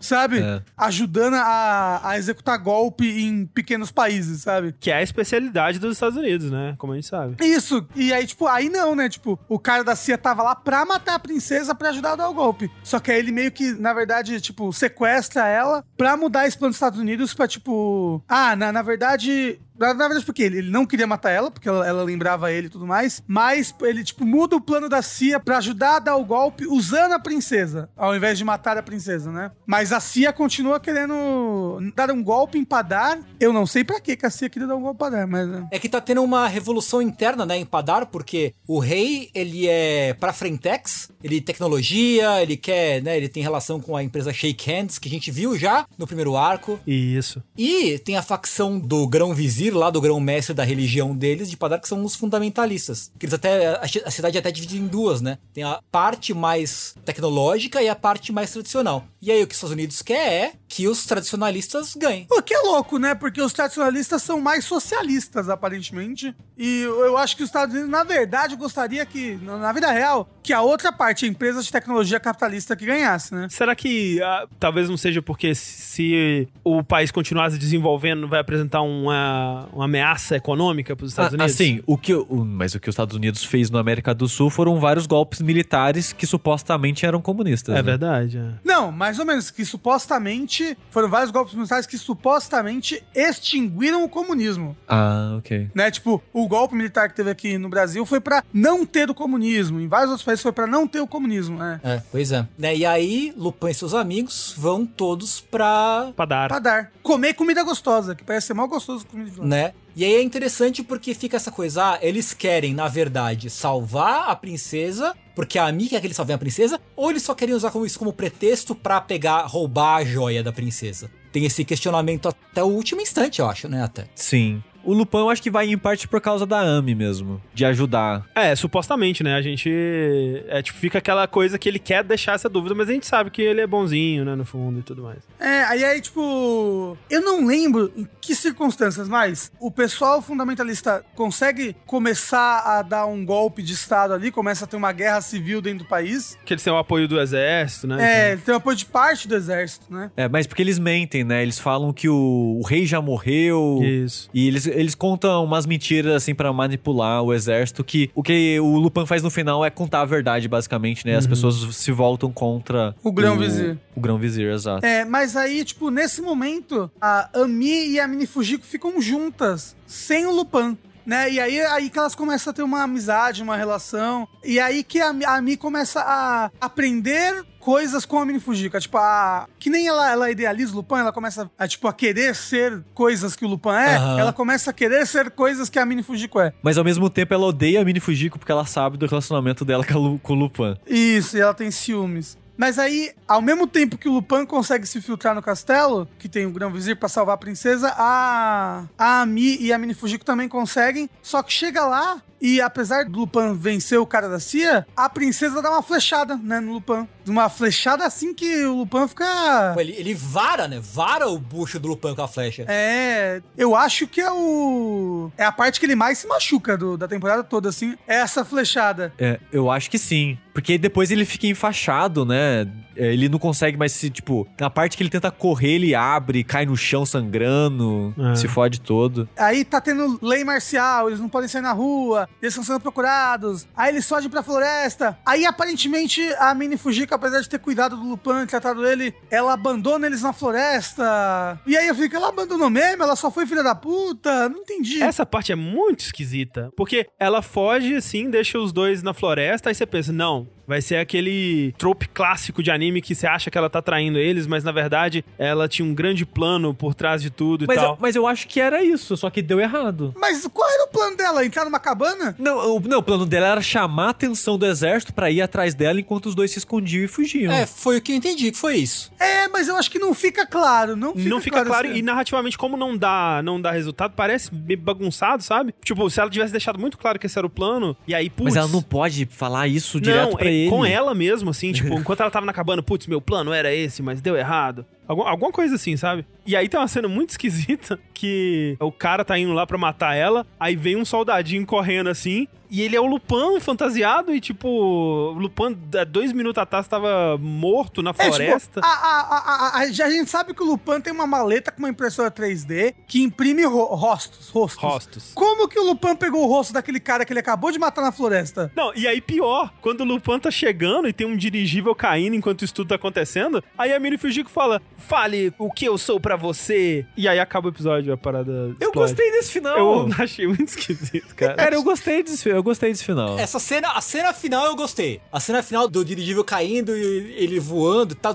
A, a cena eu gostei. Mas a cena eu acho, de- a situação de modo geral, eu acho um pouquinho esquisita. É, depois vai-se para a conclusão, né? Que é aquilo que o Sushi falou. Eles conseguem se infiltrar no castelo, conseguem falar com o Grão-Vizir. Enquanto isso, o rei de verdade, ele tá fazendo um contragolpe porque ele tá com o apoio da Shake Hands, que Isso. é essa super empresa aí de tecnologia, né? É o Facebook, né? É, o Facebook, exato. Lembrando que o cliffhanger que vocês criticaram agora, quando começa o próximo episódio, não fala a resolução. Não fala, é. Tipo, já pula meio que por um tempinho depois, Fujiko de um lado, Lupin de outro, Uhum. e não se sabe o que aconteceu, né? A gente vai descobrir ao longo dos próximos episódios desse arco. É, e aí, tipo, eles conseguem revelar o plano do Grão Vizir, eba, e aí acaba a guerra civil e ganha É que tá. Por que, que a, a, a princesa assume? Não, mas ela, ela não, ela não assume, ela só ajuda o povo. Ah, ela só vive. Ah, né, porque o que acontece? Que, aliás, esse final eu acho bem interessante, porque as pessoas estão confusas, né? Porque ninguém sabe, o povo, né, não sabe de quem é a culpa, né? Tipo, o que aconteceu de verdade? Ninguém sabe ao certo, né? E eles precisam colocar a culpa em alguém. Até o, o- acho que o Lupin falar, quem que vai ser o grande vilão? Vai ser o vizir, que é que é uma pessoa que as pessoas admiram? Vai ser o rei? Vai ser a princesa? Quem que vai assumir esse papel? E aí o cara, que era da CIA, mas que na verdade queria, tinha vontade de servir a princesa num- numa coisa além disso, né? Porque revela que ele é nativo de Padar, né? Que ele cresceu no meio da guerra lá e tal. E aí tem todo esse plot twist que, na verdade, ele era. Ele tava. Ele realmente era um agente da CIA. Inclusive, ele parece muito o Drew Scanlon aí. Isso um pouco. Mas ele não era nativo de Padar. Eu acho que era. Eu, eu acho que era. Não, ele era nativo de algum outro lugar que teve guerra civil. Ah, É, tá. é, o ok. que eu É, acho que entendi- era, era algum outro país, é. Algum outro país, ok. Então, é. o que eu entendi é que ele era de um outro país que teve golpe com influência Hum, dos Estados sim, Unidos. Entendi, entendi. E ele meio que queria entrar pra,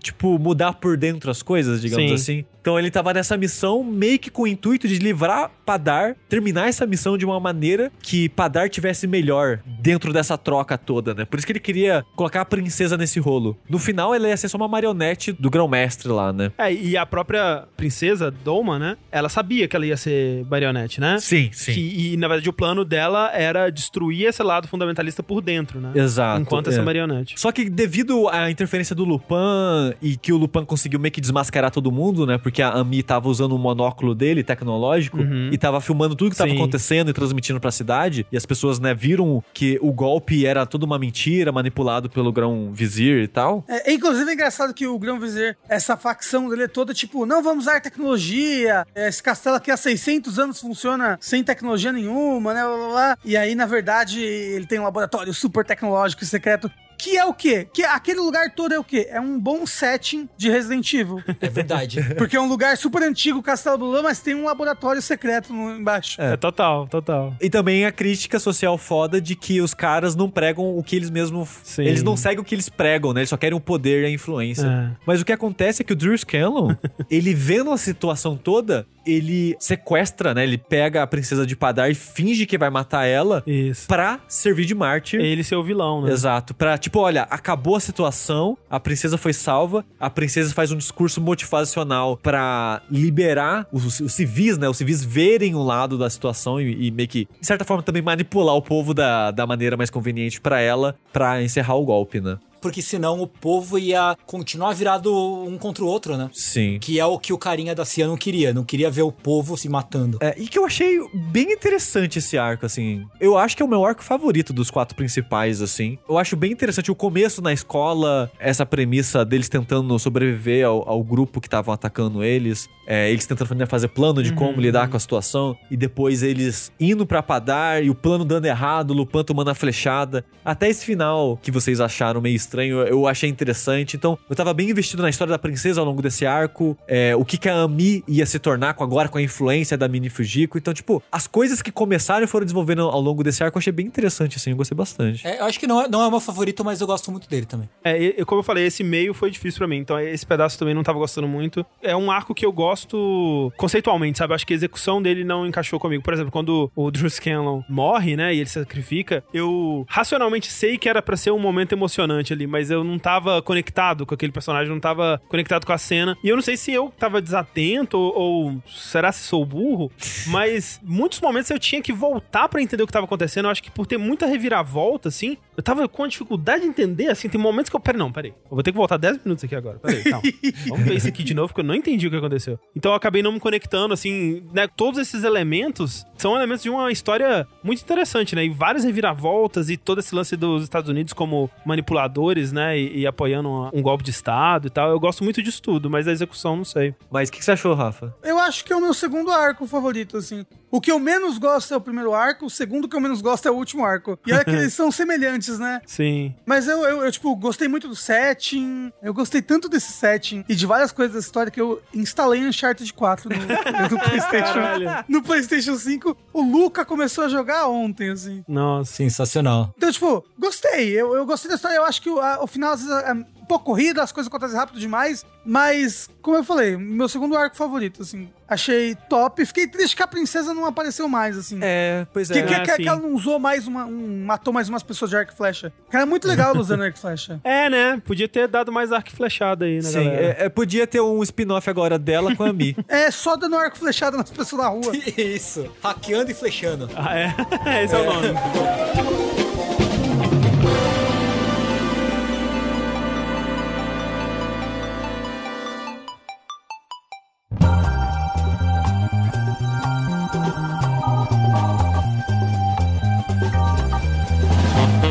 Agora a gente vai pro quarto arco, que esse é o meu favorito, olha aí. Depois de um, de um hiato, entre aspas, grande, são quatro episódios entre o terceiro e o quarto arco, né? É verdade. A gente um tempão sem ver a história se desenrolando, né? A gente tem o episódio do mistério de assassinato, aí tem o episódio da presente no banheiro, tem o episódio do duelo de sniper, tem o episódio do Zenigata com amnésia, tudo que a gente já comentou, e a gente entra no último arco de quatro episódios, que é o episódio 4, em que a gente vê o Lupin em seu pior momento. É verdade. Completamente derrotado pela tecnologia, pela modernidade, tradução e modernidade. Pelo grande vilão chamado Enzo. E lembrando que tem o cliffhanger Opa. é, no final da parte 3, né? Porque no finalzinho da parte 3 aparece já o Enzo falando É verdade. a intenção dele de meio que acabar com a ideia de países, né? Dele mas meio que Sim, controlar sim. o mundo e fazer É. o que ele achar melhor. Isso é inserido, né, aos pouquinhos, né? Um, eu acho que tem uns dois momentos ao longo do arco 3 aí que ele fala um pouco sobre É. isso. E é bom porque tá lá, tipo, o rei todo feliz, é tipo, hahaha, a empresa tecnológica está me protegendo. Aí o cara, tipo, tô cagando pra você, eu vou controlar seu país daqui a pouco. né? É, porque ele fala que quando ele conseguiu o que ele quer, metade dos países vão deixar de existir. Porque o que, que esse cara quer? O que, que esse cara quer? Esse cara, ele, como um grande CEO aí de empresa de tecnologia, ele vai criar, né? E, na verdade, a- o arco ele começa, né, com uma conferência, assim, dele mostrando esse novo aplicativo, novo sistema aí, chamado PeopleLog, ou Hitolog, que é, é uma extrapolação aí de coisas que a gente já tem no mundo real aí, de um sistema controlado por uma inteligência artificial que sabe tudo sobre as pessoas através de metadados, né? Através de, de um mar de informações coletadas de todas as fontes diferentes, então ela consegue prever coisas sobre essa pessoa, prever o que vai acontecer, e aí quando você coloca isso num, num- numa escala muito maior, você consegue prever o que vai acontecer em questão econômica, em questão financeira, em questão de crimes até, e é uma parada que hoje em dia é muito usada por alguns governos, né? Mesmo que não admitam isso, mas a extrapolação do Lupin é que isso é dado na mão de todo mundo, né? Todo mundo que tem um celular tem o People Log e tem acesso e pode contribuir pra essa meio que uma wiki de cada pessoa que tem, né? E é até interessante que aí você pode acrescentar uma informação sobre aquela pessoa. Eu posso chegar lá e falar: o sushi come cebola. Aí, baseado em todas as informações que essa IA já tem sobre o sushi, ele vai falar: essa informação é de nota A a F, né? Pra dizer se é verdadeira. E aí ele vai ranqueando, tipo, vai juntando as informações mais fidedignas e e criando, né, uma verdade ali sobre o mundo. É porque esse cara, ele acaba sendo meio que um anarquista, né? No sentido de Isso. que ele quer o poder na mão do povo de uma maneira meio deturpada, assim. Porque senão não, ele não seria um vilão, talvez, né? Ah. Você tem que exagerar um pouco as ambições e a maneira que ele vê as coisas e tal. Porque ele é uma péssima pessoa. Nossa, péssimo. O vilão mais vilão, assim, do- que apareceu em todo. É, ele é bem então, vilão. tipo, é isso que eu fico meio dividido Sim, em também. mídia japonesa no geral, porque ele é um vilão claramente vilão. Dada a construção dos quatro arcos principais, ele é o vilão da história. Sim. Só que essa é a ideia dele de, no final, né, quando os países, o Lupin começa a vazar a informação dos países e os países começam a vetar a existência do, desse people log aí, do log de pessoas no, no- no- nos servidores dos países e tal, o cara, o gerente dele fala, ou, vamos ceder à vontade dessas pessoas de deixar o governo deletar algumas informações aqui pra gente poder existir lá. E fala, não, porque o que eu quero é que o povo tenha Sim. acesso à informação e esse tipo de coisa. Ele se mostra íntegro pra caralho. né? Exato. Esse aspecto da ideia, da ideologia dele, eu não acho que é um de vilão, assim. É uma ideia interessante, Então, é. né? Só que ao mesmo tempo eles colocam isso numa pessoa terrível. Exato, exato. Que caga pra filha e. É, e- que não liga de fazer crimes e assassinatos e o que seja pra conseguir isso que ele quer conseguir. Porque ele não liga pras pessoas no final. Sim. Ele só liga pra esse programa existir dessa forma pra ele conseguir o que ele quer conseguir. E tipo, e no final, o que eu quis dizer antes de que na mídia japonesa me incomoda um pouco é que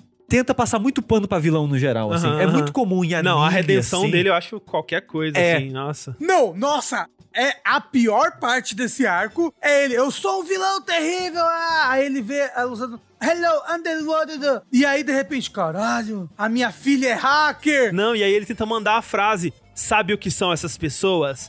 Heróis. Do nada. Caralho, velho, nossa. Eu acho que, tirando as partes que a gente comentou que são, assim, ruins, criminosamente ruins, essa é a pior parte do anime pra mim, assim. É, eu acho É, também. é acho pra, pra mim também. E é. é. triste, porque como você tá falando, esse era um cara que ele poderia ter sido escrito como um vilão muito interessante, porque o propósito dele, a ideia dele, tipo, não é maligna, né? Não é de todo errado. É óbvio que ia dar muita merda. Assim, é, é tipo, tem como ser usada de maneira errada, como a gente vê hoje em dia empresas e governos usando isso pra, sei lá, se enriquecer ou controlar a população. Uhum, uhum. Mas o que ele queria aqui não era era isso, né? Ele queria, na verdade, Sim. o poder e a informação na mão do É, povo. Inclusive, quando começa a vazar podres dos governos e a verdade por trás de golpes e coisas assim, segredos, né, dos, gov- dos países e políticos e tal, ele fala: não, isso é parte da parada. Né, que o Lupin começa a falar, ou seja, o Lupin sabia de tudo isso. Não, é Exato. que na verdade o Lupin ele descobre durante isso, né? Porque ele some por um, dois meses, ele some um tempo, né? E mostra ele, tipo, no computador com um Isso. monte de lamen em volta dele. Ah, mas eu acho que era- era ele vazando, ele já sabia. Tanto que alguém fala assim, tipo, não é só tesouros que ele colecionava então, sabe? Ele colecionava também informações importantes, informações É, pode ser, preciosas. É, pode ser que ele coletou isso ao longo da vida dele, né? Eu entendi que ele tava. Ele foi especificamente atrás disso durante esses meses. É. Mas pode ser que ele já tinha isso e só começou a vazar. Mas olha só, eu acho. Eu, eu gosto bastante desse arco. Um dos motivos por conta do que o Tengu falou, que a gente vê o Lupin no pior momento dele, né? Onde ele tá mais sendo desafiado, eu acho, e até o grupo dele, né? É mais desafiado. Sendo desmontado, sendo né? desmontado, né? Sendo colocado um contra o outro. Eu acho a forma como foi feito, achei bem interessante. Eu gosto porque é um arco que é muito focado nesses personagens, né? É, na relação entre eles, em eles se entenderem, eles conseguirem uma solução. E a solução que eles encontram eu achei bem legal também, assim como foi no primeiro arco, que são os meus dois arcos favoritos aí. Eu acho que dá pra entender porquê, né? E também eu gosto, porque até recentemente no Fora da Caixa, a gente falou daquele o Mitchells contra as máquinas, né? Que tem uma história que a gente criticou muito por ter momentos que são Pikachu no pescoço, né? Que é aquilo que a gente fala daquela crítica meio vazia à tecnologia. E é uma crítica vazia, o Pikachu no pescoço, que é uma representação artística que um artista fez na época do Pokémon GO, desenhando um jovem com o Pikachu montado no pescoço dele e ele olhando pro celular como se o Pikachu estivesse dominando a juventude, né? Essa juventude só olha pro celular agora. Eu acho ruim essa crítica porque ela é vazia no sentido de que parece que a pessoa não se deu ao trabalho de tentar entender aquela nova tecnologia e só olha pra ela tipo, ah, só pode estar dominando nossos jovens, né? Só pode ser algo ruim. E aí fica essa crítica super rasa e que dá uma preguiça. Essa história, tanto é, esses arcos ma- maiores, é o primeiro arco e esse principalmente que falam mais dessa coisa da tecnologia, me parece mais uma coisa mais puxada pro Black Mirror nos seus melhores momentos, assim, que é olhar pra tecnologia que a gente tem hoje, né? Uma coisa de é, ficção especulativa, né? Assim, e ver como que isso pode estar no futuro e como que isso pode afetar a sociedade de formas positivas e negativas. Ele, ele, ele mostra muita coisa positiva também dessas tecnologias e não parece, dentro do universo de Lupin, não parece tão caricato assim, né? Não parece é, raso. É, Eu, eu sinto que as pessoas, por mais que obviamente as coisas não funcionem ali como funcionaria no mundo real, óbvio, tem uma liberdade poética, artística ali, mas as pessoas pesquisaram bastante pra entender como isso funcionaria, como essa IA poderia realmente filtrar através de informações dispersas assim e tudo mais, como é que isso de fato poderia chegar ao ponto que chegou no universo. Então eu gosto muito da ficção científica que eles criam nesse arco. É, o meu problema com esse arco, eu acho que ele, ele exagera um pouco demais essa inteligência artificial, assim, no momento em que não é, não, não é mais crível pra mim. Porque deixa de ser tecnologia e passa a ser magia, assim, sabe? Tipo, ele prevê o bueiro em que o Lupin vai sair, ele pre- ele prevê umas coisas assim que eu não imagino. Aonde você conseguiu dados pra que isso aconteça, sabe? Parece que é uma tecnologia mágica demais, assim. Eu concordo com você, Rafa, mas ao mesmo tempo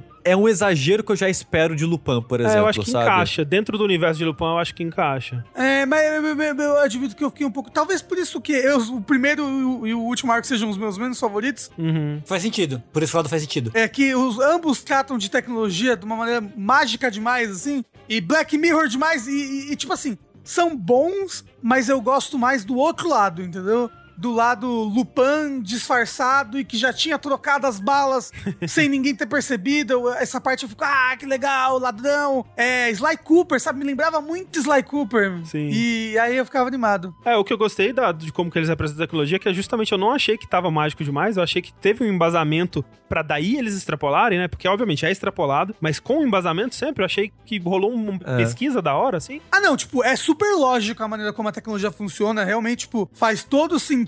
Só que é realmente, como eu falei, extrapola pra mim num limite Harry Potter, assim. Mas o, o que eu gosto desse arco, e que eu acho que é um dos melhores também, é a maneira em que o Enzo ele começa a usar as informações do log contra o- time do Lupin. Exato, é muito Porque bom. parece confuso de por que, que esse cara tá caçando o Lupin? O que, que o Lupin tem a ver com ele? Ele só quer demonstrar o poder da tecnologia, Uhum, né? Ele quer acabar com a era dos heróis, como ele diz, né? De eu vou mostrar que a gente tem controle sobre essas porra É, toda. E esse, esse cara que tem até, como a gente falou, né, um departamento especial pra tentar pegar ele, É. eu vou pegar com o meu, o meu minha parada aqui. É, e eventualmente né, ele captura a Mini Fujiko, que é outra coisa que você pensa, por que, que esse cara captou a Mini Fujiko? Porque a história queria isso pro Lupin e resgatar ela, que na verdade ela se deixa ser resgatada Sim, pelo sim. Lupin, né? Ela pode fugir de lá quando ela bem entender. Ela tem um momento que ela, se ela quisesse, ela teria. Ela fala: Não, eu vou esperar o Lupin aqui. é. É, mais de uma vez até. E mesmo no final, quando o Lupin chega pra resgatar ela, blá, blá, e ela resolve ir Ela embora sai com o sozinha. Lupin, É, ela pega e abre a porta sozinha. Ela vai Sim. lá, mexe na maçaneta assim, tchuc, tchuc, tchuc, e abre. Exato. Ela tava lá de propósito porque ela queria a resposta do Lupin da pergunta, basicamente, Sim, né? sim, sim. Tá, aquela pergunta do Cliffhanger não teve resposta, né? O Uhum. não respondeu. Ele ficou meio que na reticências e ela ficou brava com ele e foi embora. Mas durante nesses dois arcos, volta aquilo que o Rafa comentou antes, que deu a entender que em algum momento eles casaram de fato, Uhum. viveram juntos por um tempo e separaram porque ficou na monotonia e os dois vivem de emoção, né? Só que ela ao mesmo tempo fica na dúvida de será que eu volto? Então, tem esse pedaço que é mais pro final do arco que eu acho interessante também. Mas uma coisa que eu gosto é de como o cara tá nessa fissura de vamos destruir o grupo do Lupin, a maneira que ele começa a destruir por dentro, usando as informações pra tipo, ah, o Goemon não é tão próximo assim. Vamos cutucar Sim. essa linha tênue entre amizade e rivalidade entre eles aí. Que ele começa a ver que no People Log ele é descrito como o capanga do Lupin, né? É. É. É, não, e quem vê isso é o, é o Goemon e era uma informação ruim, né? Era uma informação E, blá blá. Só que ele Sim. não sabe disso, ele não sabe ler essas paradas. É. Ah, Não, sim, mas o que eu tô falando é: você percebe que ele descobriu tudo sobre o Goemon assistindo o- a série antiga do Lupin. Né? Que ele até bota na TV assim: olha, Goemon, eu vi você. É verdade. Eu vi você aqui, ó, lutando, ó. Isso. Lembra disso aqui? É, mas é doido, né? Porque eu acho essa parte do Goemon eu acho muito boa, mas eu acho ela tão rápida. É. Eu sinto que podia ter, tipo, dois episódios pra esse drama do Goemon aí, sabe? Eu sinto isso sobre muita coisa, na verdade, da parte 5, viu? É, não é? Eu acho que ela podia. É engraçado, né? Porque normalmente a gente fala, pô, esse meio podia ser mais curto, podia resumir, não sei o quê. Cara, o Lupin podia ser mais seis episódios, sabe? Cinco episódios. Mas é porque se você for ver, são quatro temporadas em uma temporada só, né? São, é, É, é, tipo sim, isso, né? É. Sim. Um episódio a mais pra cada arco. Talvez, é. É, o foda é que eu entendo tentarem fechar em 24 episódios aí, em duas, dois cursos. Aham, aham. Sei lá por que eles fazem isso hoje em dia. E eu entendo eles fazerem os episódios de intervalo entre os arcos. Hum. Pra apresentar esse Lupin clássico, entre aspas, entre o Lupin mais moderno. Só que ao mesmo tempo. Podia cortar? é, podia cortar eles ah, pra colocar não, os não. eu, outros, sabe? alguns dos meus favoritos são É, soltos. É. Eu não abriria a mão dos episódios soltos, não. Eu também não, cara. De nenhum deles eu acho que eu abriria a mão, sinceramente. Eu, eu gosto deles, mas se esse fosse o sacrifício, entendeu? Pra prolongar e aprofundar os episódios principais. É. Eu não sei, eu acho que eles se complementam tão bem, assim, as duas coisas, né? Eu gosto muito, viu? É. Eu gosto porque muda, quebra bem o ritmo, sabe? Eu acho legal. Eu, eu acho que muda o tom e o sabor nesses outros episódios. É bem bacana. Total, é. E eu fui assistir a parte 5 sem saber como é que seria a estrutura, né? E pensando, putz, eu acho que Lupin é episódico, né? Cada episódio vai ser uma historinha. Hum, não sei se eu vou gostar disso. E eu acabei gostando muito dos, dos episódios episódicos mesmo. É. E tipo, o Lupin, ele é meio que o André mais gostou, assim, no geral. O seu- eu acho que o sentimento de, do que a obra Lupin, no geral, traz é esse senso de aventura leve e divertido, mas com foco no grupo. Uhum. Porque Lupin é esse grupo, porque a única coisa estática entre todas as histórias são eles. É, pra mim é a melhor coisa. É, assim. e a relação deles, no geral, é meio que essa quase sempre. Hum. Então, tipo, quando você conhece esses personagens, você pode ir pra qualquer história deles e você vai meio que Uhum, entender já o que tá uhum. acontecendo com eles e, acompanhar a aventura dessas pessoas que você já conhece de certa forma, sabe? Mas esse arco, ele apresenta umas coisas interessantes e culmina os temas da, da temporada, né, da, da parte 5. Sim. Que é o local do Lupin, e eu, e enxerguei isso como até como uma obra Lupin total, é. no mundo moderno. Uhum. Tipo, o que é Lupin do mundo moderno? Será que eles deveriam acabar? Porque quando o Goemon e o Lu- o Lupin se enfrentam na torre da, do Google, Que essa sim é a minha luta favorita do, do anime. É. Essa luta é pica, hein? Essa aí é boa. É. é, é muito boa. Ela é rapidinha, mas ela é muito legal. Que é a primeira vez que é o Lupin meio que lutando sério, né? Que ele meio que sempre tá de palhaçada. É, o Lupin perde pro Goemon, Sim. uma espadada doída É, no peito. que até o Goemon fica assustado. Ele, eita Ele caralho. batei. E, tipo, preso, levando pelo Zenigata, Sim. um monte de carro levando embora. E, tipo, essa conversa de o grupo se separou, a Fujiko vai pra um lado, a Ami vai pra um lado, o Goemon tá indo pra um lado. Tipo, meio que acabou. Daí esse tom de, enfim, acabou. Uhum. Aconteceu algo que separou eles. O grupo não é mais um grupo. Sim. São indivíduos. O Jigen, tipo, meio foragido, sendo, É, sim. sendo caçado pelo rua, log é, de sim. polícia, né? É. Foi o único que conseguiu escapar da polícia e meio foragido. E aí tem um momento que eu, eu assim, é extremamente absurdo, mas eu achei muito, Sim. muito gostoso. Que é o Jigen aparecendo com o carro clássico do Lupin, Ah. a Mercedes amarela, Sozinho. sozinho, com todas as armas que ele usou na história do Lupin. Ah, é? É. Da hora. Caralho! Porque, tipo, boa parte daquelas armas são do Castelo Cagliostro, Hum. especificamente, mas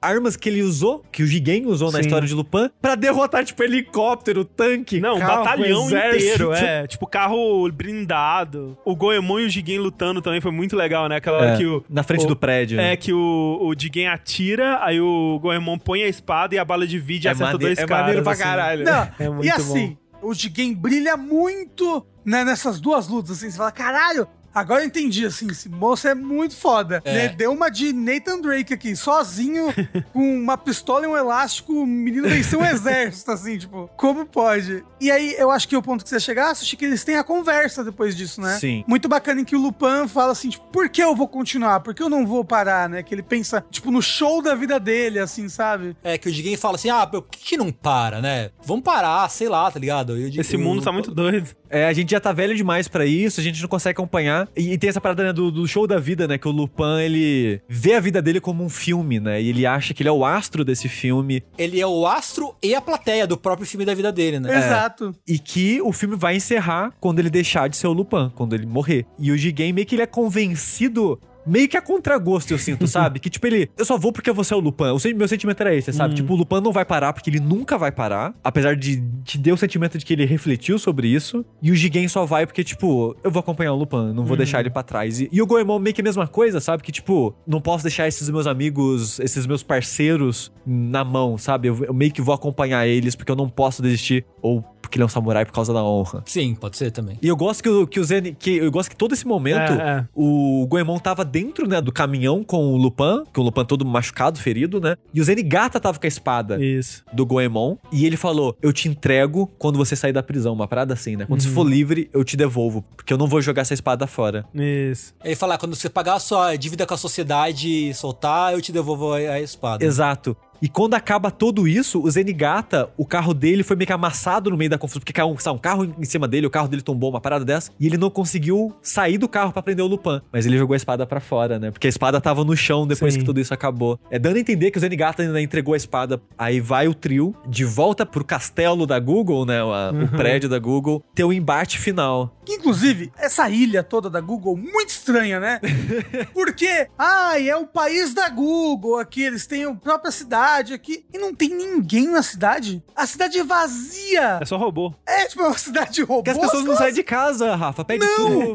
Não, Só delivery. não, não tem ninguém dentro dos prédios, só tem funcionário no prédio da Google. De resto, na cidade é vazia. E aí, quando os Estados Unidos atacam, também eles saem matando todo mundo. E É que eles, eles explodem bastante coisa, né? É, sim. Porque o, o- começa a vazar esses podres, né? o Lupin começa a vazar os podres e o- os governos falam, não, cancela esse programa aí. Os caras, não, tem que deixar, é isso aí, a verdade vai prevalecer. Aí os caras, é, então vê a verdade aqui, ó, toma um míssil, seus trouxas. Não, tipo, inclusive, na vida real, isso ia acontecer muito antes, muito antes. A partir do momento em que, tipo, sei lá, no segundo episódio, não, acho que no primeiro episódio desse arco, já mostra como o Facebook aí tá interferindo na autonomia dos países. Uhum. Imediatamente, imediatamente Estados Unidos ia acabar com essa porra já. Estados Unidos, a Uni- União Europeia, todo mundo se juntar e acabar com essa porra. Tem umas coisas que tipo, meu Deus, o, o log de pessoas tá substituindo a polícia. Sim. Mas, tipo, como assim o log de... Hã? É, É, quando mostra, ele não tava substituindo, ele tava guiando a polícia, né? No sentido de que ele entregava os bandidos pra polícia, Isso, né? mostra a polícia prendendo aqueles dois caras, inclusive, que... É, com o celularzinho na mão, tipo, É. o log falou onde vocês Isso. estavam. que você estava nessa cabana no meio do nada, sem Wi-Fi? Mentira. E é nesse último arco que é. Eu acho que é o que eu comentei no começo né, do podcast, disso de ter um tonzinho de conclusão, de uma possível conclusão pro Lupin, porque todo esse arco é uma enxurrada de referência Ah, é de verdade. personagens e Sim. de vilões e de cenas e de acontecimentos e coisas. Tipo, o Lupin, né, quando ele volta depois do Jigen salvar ele, ele tá se recuperando do machucado, vazando as informações aonde se passa o filme do Castelo de Cagliostro. Isso. É, tem vários vilões das partes antigas e de mangá, que só, de vilões que só aparecem no mangá também. Tem, acho que aquela menina da, acho que é da parte 4, né? É, isso, a menina do barco, que tem o cabelo colorido, é uma atriz que o Lupin casa na parte 4, que é uma. Hum. Ela meio que a Ami da parte 4, Ah. é uma nova membra ali é, dos ladrões e tal. Hum, eu ia perguntar isso. Quem é aquela menina? Porque ela parece alguém, tipo, importante, assim. O Lupin casa com ela no começo da parte 4, e a parte 4 é meio que sobre o casamento deles e eles roubando coisas e tal. Ela, na verdade, roubando coisas. Tem a menina do Submarino Dourado, que ajuda o Lupin a chegar na ilha, Uhum. né? Que também é de um outro filme do Lupin. Então, é meio que uma enxurrada de informação num tom meio nostálgico pra mim, sabe? Uhum. Me pareceu nostálgico no sentido de personagens torcendo pelo Lupin. Tá todo mundo vi- se unindo, né? Pra essa Exato. última coisa, assim. Ou torcendo contra, ou torcendo a, a favor, mas a- assistindo e vibrando essa situação Sim, sim. de uma maneira meio nostálgica pra mim no geral. E tudo isso pro Lupin chegar na Mini Fujiko e tentar resolver essa parada que rola desde 68, sabe? De o que, que vai acontecer? É porque, Sabe? como que, tipo, parece meio perdido aí nisso tudo, né? Mas o, o- todo o lance do Enzo, né, que ele fica encucado, é que apesar do programa perfeito dele, ele não conseguiu prever nada disso, né? Ele, É. ele não conseguiu prever os passos que o Lupin tomaria com um programa maravilhoso. E E, aí nem ele fica ele. nem encontrar ele. E aí ele fica tipo, putz, ele deve estar escondendo alguma coisa, tem alguma coisa secreta sobre ele que a gente não sabe, que ninguém sabe. E aí tem esse momento com a Mini Fujiko que é bem interessante e, e eu acho que fica bem aberto, né? Que ela pergunta: "E aí,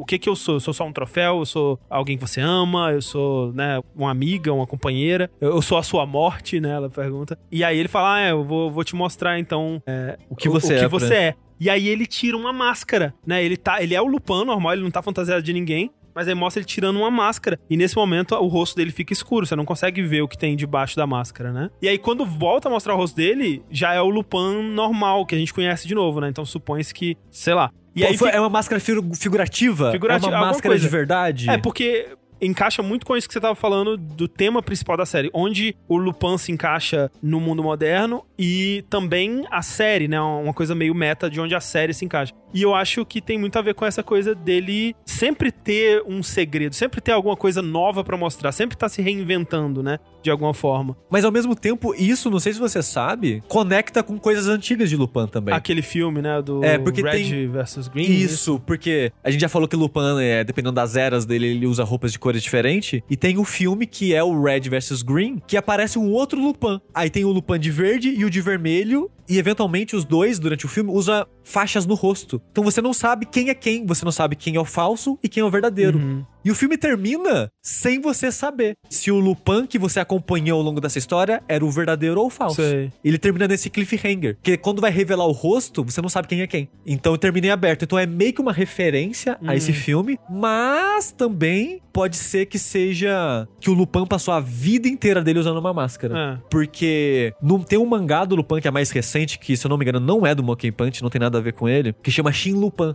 Sansei. Hum. Que nesse mangá, em dois momentos, em duas histórias, dá a entender que o Lupin também, esse rosto que a gente vê Sei. dele, é uma máscara que ele usa pra se disfarçar. Eu não comentei isso quando eu falei que o personagem é baseado no personagem literário, mas o Arsène Lupin do livro, ele também é um mestre dos disfarces. Hum. E é daí que vem a ideia do Lupin viver colocando máscara fal de rosto de outras pessoas, né? Então encaixa tudo no personagem, mas ao mesmo tempo, será que é ou não é? Fica essa dúvida, né? É, eu acho que é mais uma, co- uma coisa mais meta mesmo, assim. Porque ele revelar o rosto dele verdadeiro pra Mini Fujiko talvez significaria, ok, agora eu tô te mostrando quem eu verdadeiramente sou, É, assim, e né? o quanto você é importante pra mim. você é a Exato, única é. pessoa que viu isso. É, no nível da história, né? É. Mas aí no nível meta tem todos esses outros significados que acho que são mais interessantes até, né? Sim, eu também acho. Na verdade, até o Enzo também viu, né, o rosto dele. Sim. Ah, é. Ele fala, ah, hahaha, agora eu sei qual é o sucesso. Que ele fica todo paranoico, né, cara? Tem que ter algum segredo sobre o Lupin que só a Fujiko sabe, né? Só ela sabe. Ele fica insistindo, insistindo, insistindo. Porque nesse período que o Lupin some, ninguém vê o Lupin, ele desaparece mesmo. Sim. assim. É. Acho que só o Jigen tá com ele. Só o Jigen tá com ele, né? E a, a Fujiko e a, acha que ele tá vivo. Na verdade, a Fujiko, tipo, tá meio que, tipo, ah, se fazendo de blazer, assim, né? Não, mas ela tá apostando que ele tá vivo, porque ela, ela, apostando que ele ela tá vivo. tipo, mesmo quando tá sob ataque ali dos Estados Unidos, ela não vai embora. E a Amy tá desesperada, ela tá preocupada, não sei o quê, porque ela não, não sabe. E aí, eu, quando o Lupin ele tira a máscara, o Enzo fala: Ah, agora eu sei qual é o seu segredo, eu descobri, né?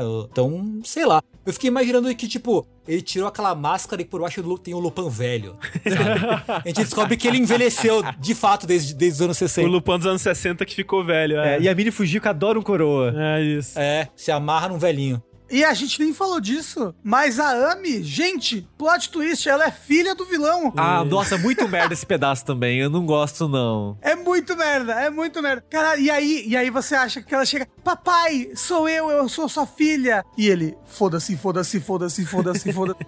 né? E eu sou uma hacker, meu Deus. A era dos heróis voltou! É isso. Ah, vamos pular desse prédio aqui. Hello, Underworld. Calcule a rota que o prédio vai cair aqui pra mim deslizar. Vamos fazer esquibunda desse, Esquibunda. desse arranha-céu aqui. Que é uma referência ao Castelo de Cagliostro também, fica aí a informação. Olha aí. Mas eu gosto muito desse momento final. Da conclusão, do gostinho que fica, do Jigen e o Goemon lutando contra o exército sozinho, só os Sim, dois, sim. sabe? É, sim. Eu não sei, eu gostei tanto e ficou e terminou de um gostinho tão bom pra mim no, no Ah, então, final, eu, assim, eu, sabe? Eu achei que terminou numa nota muito alta. Eu gostei muito mesmo do final. Eu também. Eu achei, assim, que nem a gente já falou, a redenção, entre aspas, do Enzo é uma merda. É um cu, é péssimo. Ah, é. Não, isso corta. Péssima, Corta. péssima. Vou fazer uma versão desse último episódio pra mim que não tem essa cena. É, ele, ele cai pra fora do, do, Ele do erra o prédio. esquibunda e E morre. morre. E morre. Isso. É, mas pra mim, sim, é, terminou numa, numa nota final super positiva.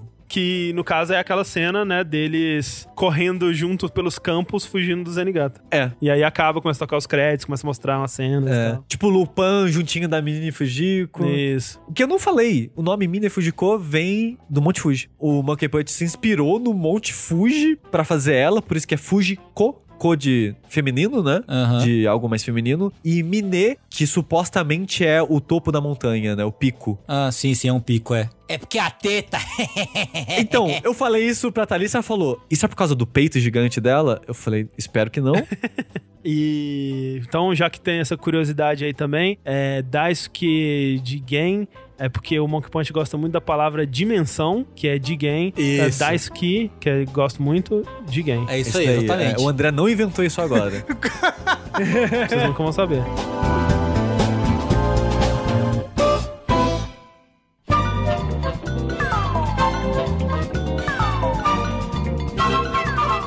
Caros amigos, parceiros do crime, aqui dessa mesa de podcast.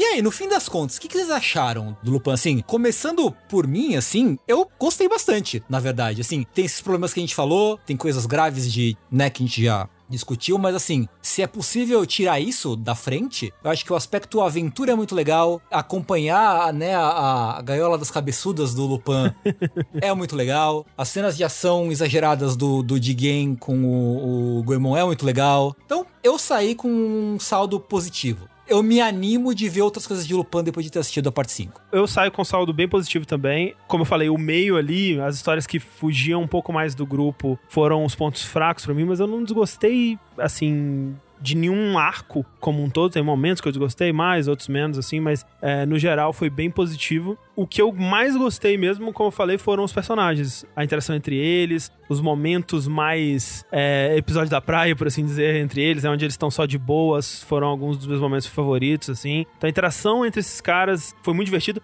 Eu gostei bastante do humor do anime no geral, assim. Foi um anime que eu dei umas risadinhas, assim, uns arzinhos pelo nariz, de vez em quando. Obviamente tem os problemas, a gente não pode esquecer. Não, disso. exato. Tem, tem todos esses problemas, né? Inclusive em, em momentos de piada, e todos esses problemas foram muito sofridos. Mas não mais do que um anime no geral, assim, eu sinto, infelizmente. Porque, tipo, a- na verdade, a exceção é quando a gente assiste um anime que a gente não tem nenhum momento que a gente quer enfiar a cabeça no chão de concreto, assim, sabe? Então, quem assiste anime acaba tendo que ter uma, uma, Uma casca pele, mais uma, ca- uma grossa. casca mais grossa pra relevar essas coisas. É claro que pra mim, talvez tenha sido mais fácil relevar certas coisas, porque não era coisa que falava diretamente comigo, então eu entendo que outras pessoas podem ter é, uma reação maior, né, a isso, e eu acho completamente justificável. É, e se não quer assistir ou parar de assistir, eu acho que é Total. Total, E, e é justificável.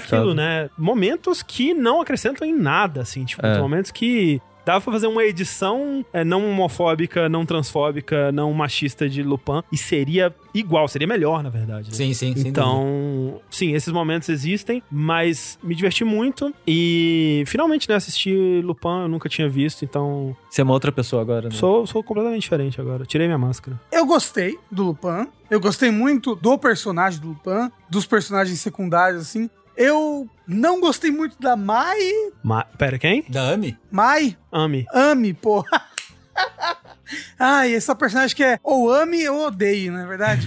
então, eu não gostei muito da Ame, assim, não, né? As partes que tinham dela que me incomodavam, eu fiquei tão incomodado que eu saí do anime, sabe? Sei. Tipo aquela parte da escola que ela tá presa na cadeira, eu fiquei tão incomodado com aquilo. Não, aquilo é terrível. Pra quê? O resto do episódio eu fiquei meio, meio assim, tipo, distante, sabe? Por causa disso. Então, no primeiro arco, eu fui o que mais sofri disso. Eu admito que, se eu estivesse vendo por conta própria, eu teria dropado no primeiro arco, assim. Uhum. Depois de certas partes dele. Mas, no geral, eu gostei muito da aventura, gostei muito de- dele abordar certos temas sociopolíticos com uma visão que eu não tô acostumado a ver em anime, né? Tipo, a, a- visão que ele tem dos Estados Unidos, da CIA, a visão que ele tem de política, de Uhum. políticos u- utilizando coisas pra se promover. Eu achei muito bacana, realmente. é, Talvez por isso que eu tenha gostado tanto assim do arco 2. No geral, gostei bastante. Queria uma versão que eles cortassem algumas coisas aí? Nossa, ia ser muito, Mas, muito bom. Rafa, eu tenho a solução do seu problema. Ai, meu Deus. Ah. É assistir outras coisas Adobe de Lupin. Premiere. Ah. Adobe Premiere. isso? Windows Movie Maker. Mas assim, eu tô, eu tô com muita vontade de ver o Castelo Cagliostro, por exemplo. Eu recomendo muito pra você ver. Porque ele é o Lupin clássico de raiz que meio que consolidou o Lupin na- no, no- consciente No coletivo, no Ah. imaginário, e sem esses problemas por boa parte. Obviamente é uma obra de 78, vai ter uns machismos ali e tal. Mas eu acho que é menos, bem menos agressivo do que a parte 5, Uhum. por exemplo. É porque eu achei esse tempo que é de 2018 e é muito agressivo em algumas coisas. Sim. E dito isso, é super agressivo nas coisas, mas tem uma representação gay super legal no personagem do, do Adalberto. É. Então, tipo, eu quero ver o Castelo gosto- eu quero ver essa animação em 3D da... The First. É, Você tinha gostado, Sushi, desse The First aí? Que eu, le- eu lembro que você achou mais ou menos, se eu me lembro bem. Então é mais ou menos, mas eu acho que é uma boa aventura pra quem quer mais Lupin, sabe? Ou pra quem quer começar Lupin mais ou Ele menos. parece muito bonito, pelo menos. Não, ele é muito bonito. Ele é- ainda leva de filmes de CGs incríveis que estão vindo do Japão agora, tipo o Dragon Quest, que eu acho maravilhoso também. Mas olha só, fica a recomendação pra quem ouviu esse podcast sem assistir Lupin ou assistiu a parte 5 e quer mais. Filme do Castelo Cagliostro, tem o filme em CG que saiu recentemente, que, como são filmes, são mais fáceis, né? Você vai ver uma parada de uma hora e meia ali, você teve a aventura Lupin, não precisa ser tipo 20 episódios. Se você quer mais Lupin episódico ou, ou um Lupin mais sério e às vezes desnecessário, que eu acho extremamente problemático em muitos níveis, mas apesar disso eu gosto do que eles fizeram no geral, que é o Mini Fujiko Toyona, a mulher chamada Mini Fujiko, que é o, que eu falei, é o prequel da história de Lupin, de como eles se conheceram, que é mais focado na Mini Fujiko, que ele tenta explicar um pouco de por que que ela é essa femme fatale, de por que que ela vê o sexo dessa forma, por que que né, ela manipula as pessoas através do usa o sexo, né, como arma e tal. Eles tentam colocar isso na história da vida dela e é extremamente pro- problemático em muitos níveis, mas apesar disso, eu consigo relevar essa parte ruim pra usar a parte boa. Eu acho muito, muito bonito. Ser otaku é um grande, mas apesar disso. É. A trilha sonora de Lupin, porra, gostosa demais É a trilha mesmo, sonora de Lupin, gente. Ó, a gente não falou, a abertura é linda, né? Inclusive. É. Exceto o último um terço ali, que Ah, é. pra que É, não, isso? o, o peito, né? Quando sou. Enfim. É. Mas assim, é até foda, porque eu gosto, acho um anime bonito no geral. Mas é aquela tipo de abertura tipo Jojo, né? Que você vê a abertura e você fala, putz, o anime podia ser assim, né? Que da hora. É, é, eu, eu gosto da abertura também, apesar do final dela. O encerramento eu também gosto muito do encerramento. Eu gosto que a dubladora da Mini Fujiko canta a última música, né? E é meio que ela cantando pro Lupin essa música, né? Uhum. Uhum. E falando dos sentimentos dela, que não é mentira e coisas do Uhum. tipo assim. Então, gosto do encerramento. Tema de Lupin, pra mim, é, eu gosto demais, me marcou muito, assim. Então, eu tenho um carinho muito grande pela trilha e a composição no geral de Lupin. Então é outro elogio que tem a série. Mas ó, se você quer mais Castelo Cagliostro, de fácil acesso pra você aí, tranquilamente. É Lupin Sansé The First, Lu- Lupin terceiro ou primeiro, esse nome maravilhoso aí, que é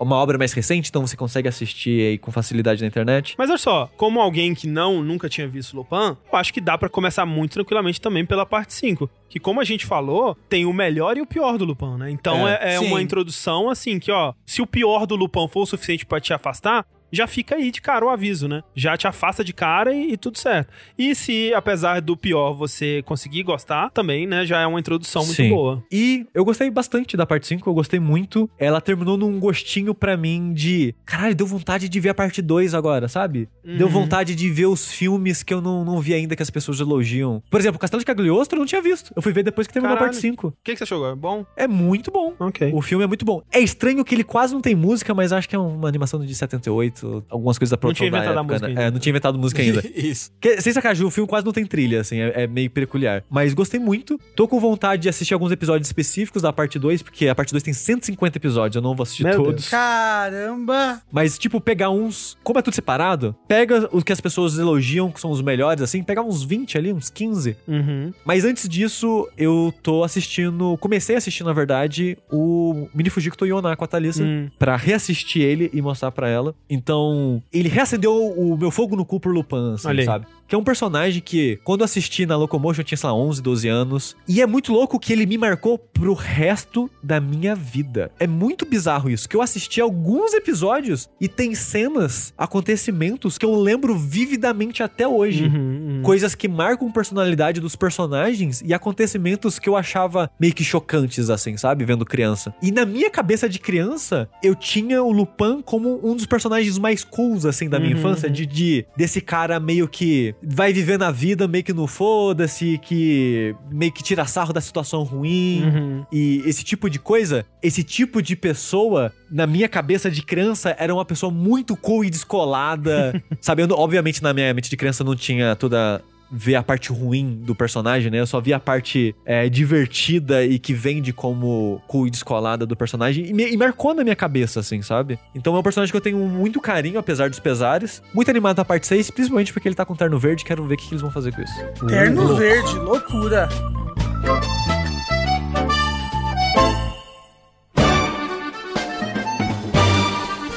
Então, amigos, Lupin, né? Loucura roubou nossos corações. É E um verdade. pouco da nossa paciência também. Um Um pouquinho. pouquinho. e assim se encerra o penúltimo episódio do Rejack by Crunchyroll. Mais uma vez, muito obrigado, Crunchyroll. E vamos caminhar agora rumo ao que? Ao horizonte em que o sol se põe para assistir o que, André Campos? Vamos assistir o, o, o golpe que eu dei, né? Porque era, lembrando, era pra ter sido a primeira temporada de Haikyuu, mas no final do episódio passado eu mudei, porque a gente não sabe dia de amanhã e eu quero ver mais Hunter x Hunter. Então a gente vai assistir o arco de Yorkshin, é isso? Isso, que é do episódio 37 até o episódio 58. Então são 21 episódios. 21 episódios. Show. Então veremos mais uns 20 episódiozinhos de Hunter x Hunter pra encerrar com grande estilo a primeira temporada do Rejack. Mas ó, é o último episódio dessa temporada, mas a gente quer continuar assistindo Sim. Hunter x Hunter. Então, se você quer que o Red Jack continue vivo, não deixa de avisar Crunchyroll disso, É, né? manifeste sua vontade de que o Red Jack continue. Você quer que a gente fale de Lupin parte 6 o ano que vem, porque ela vai sair no final desse ano? Provavelmente daria tempo numa segunda é temporada. verdade. É verdade. Verdade. Né? Então, manifeste-se, por favor. E a gente se vê então no mês que vem. Exatamente. Falou! Tchau, tchau. Até mais!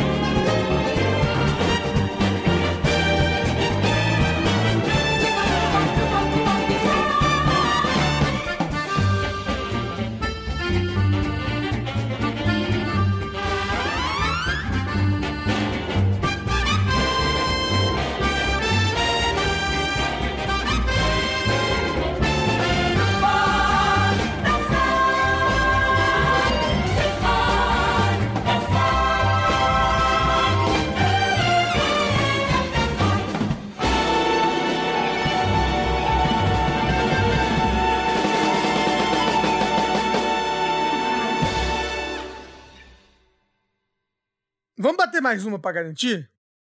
Bo assim, gosto sempre de bater mais uma, sempre que você quiser. um, dois, três e.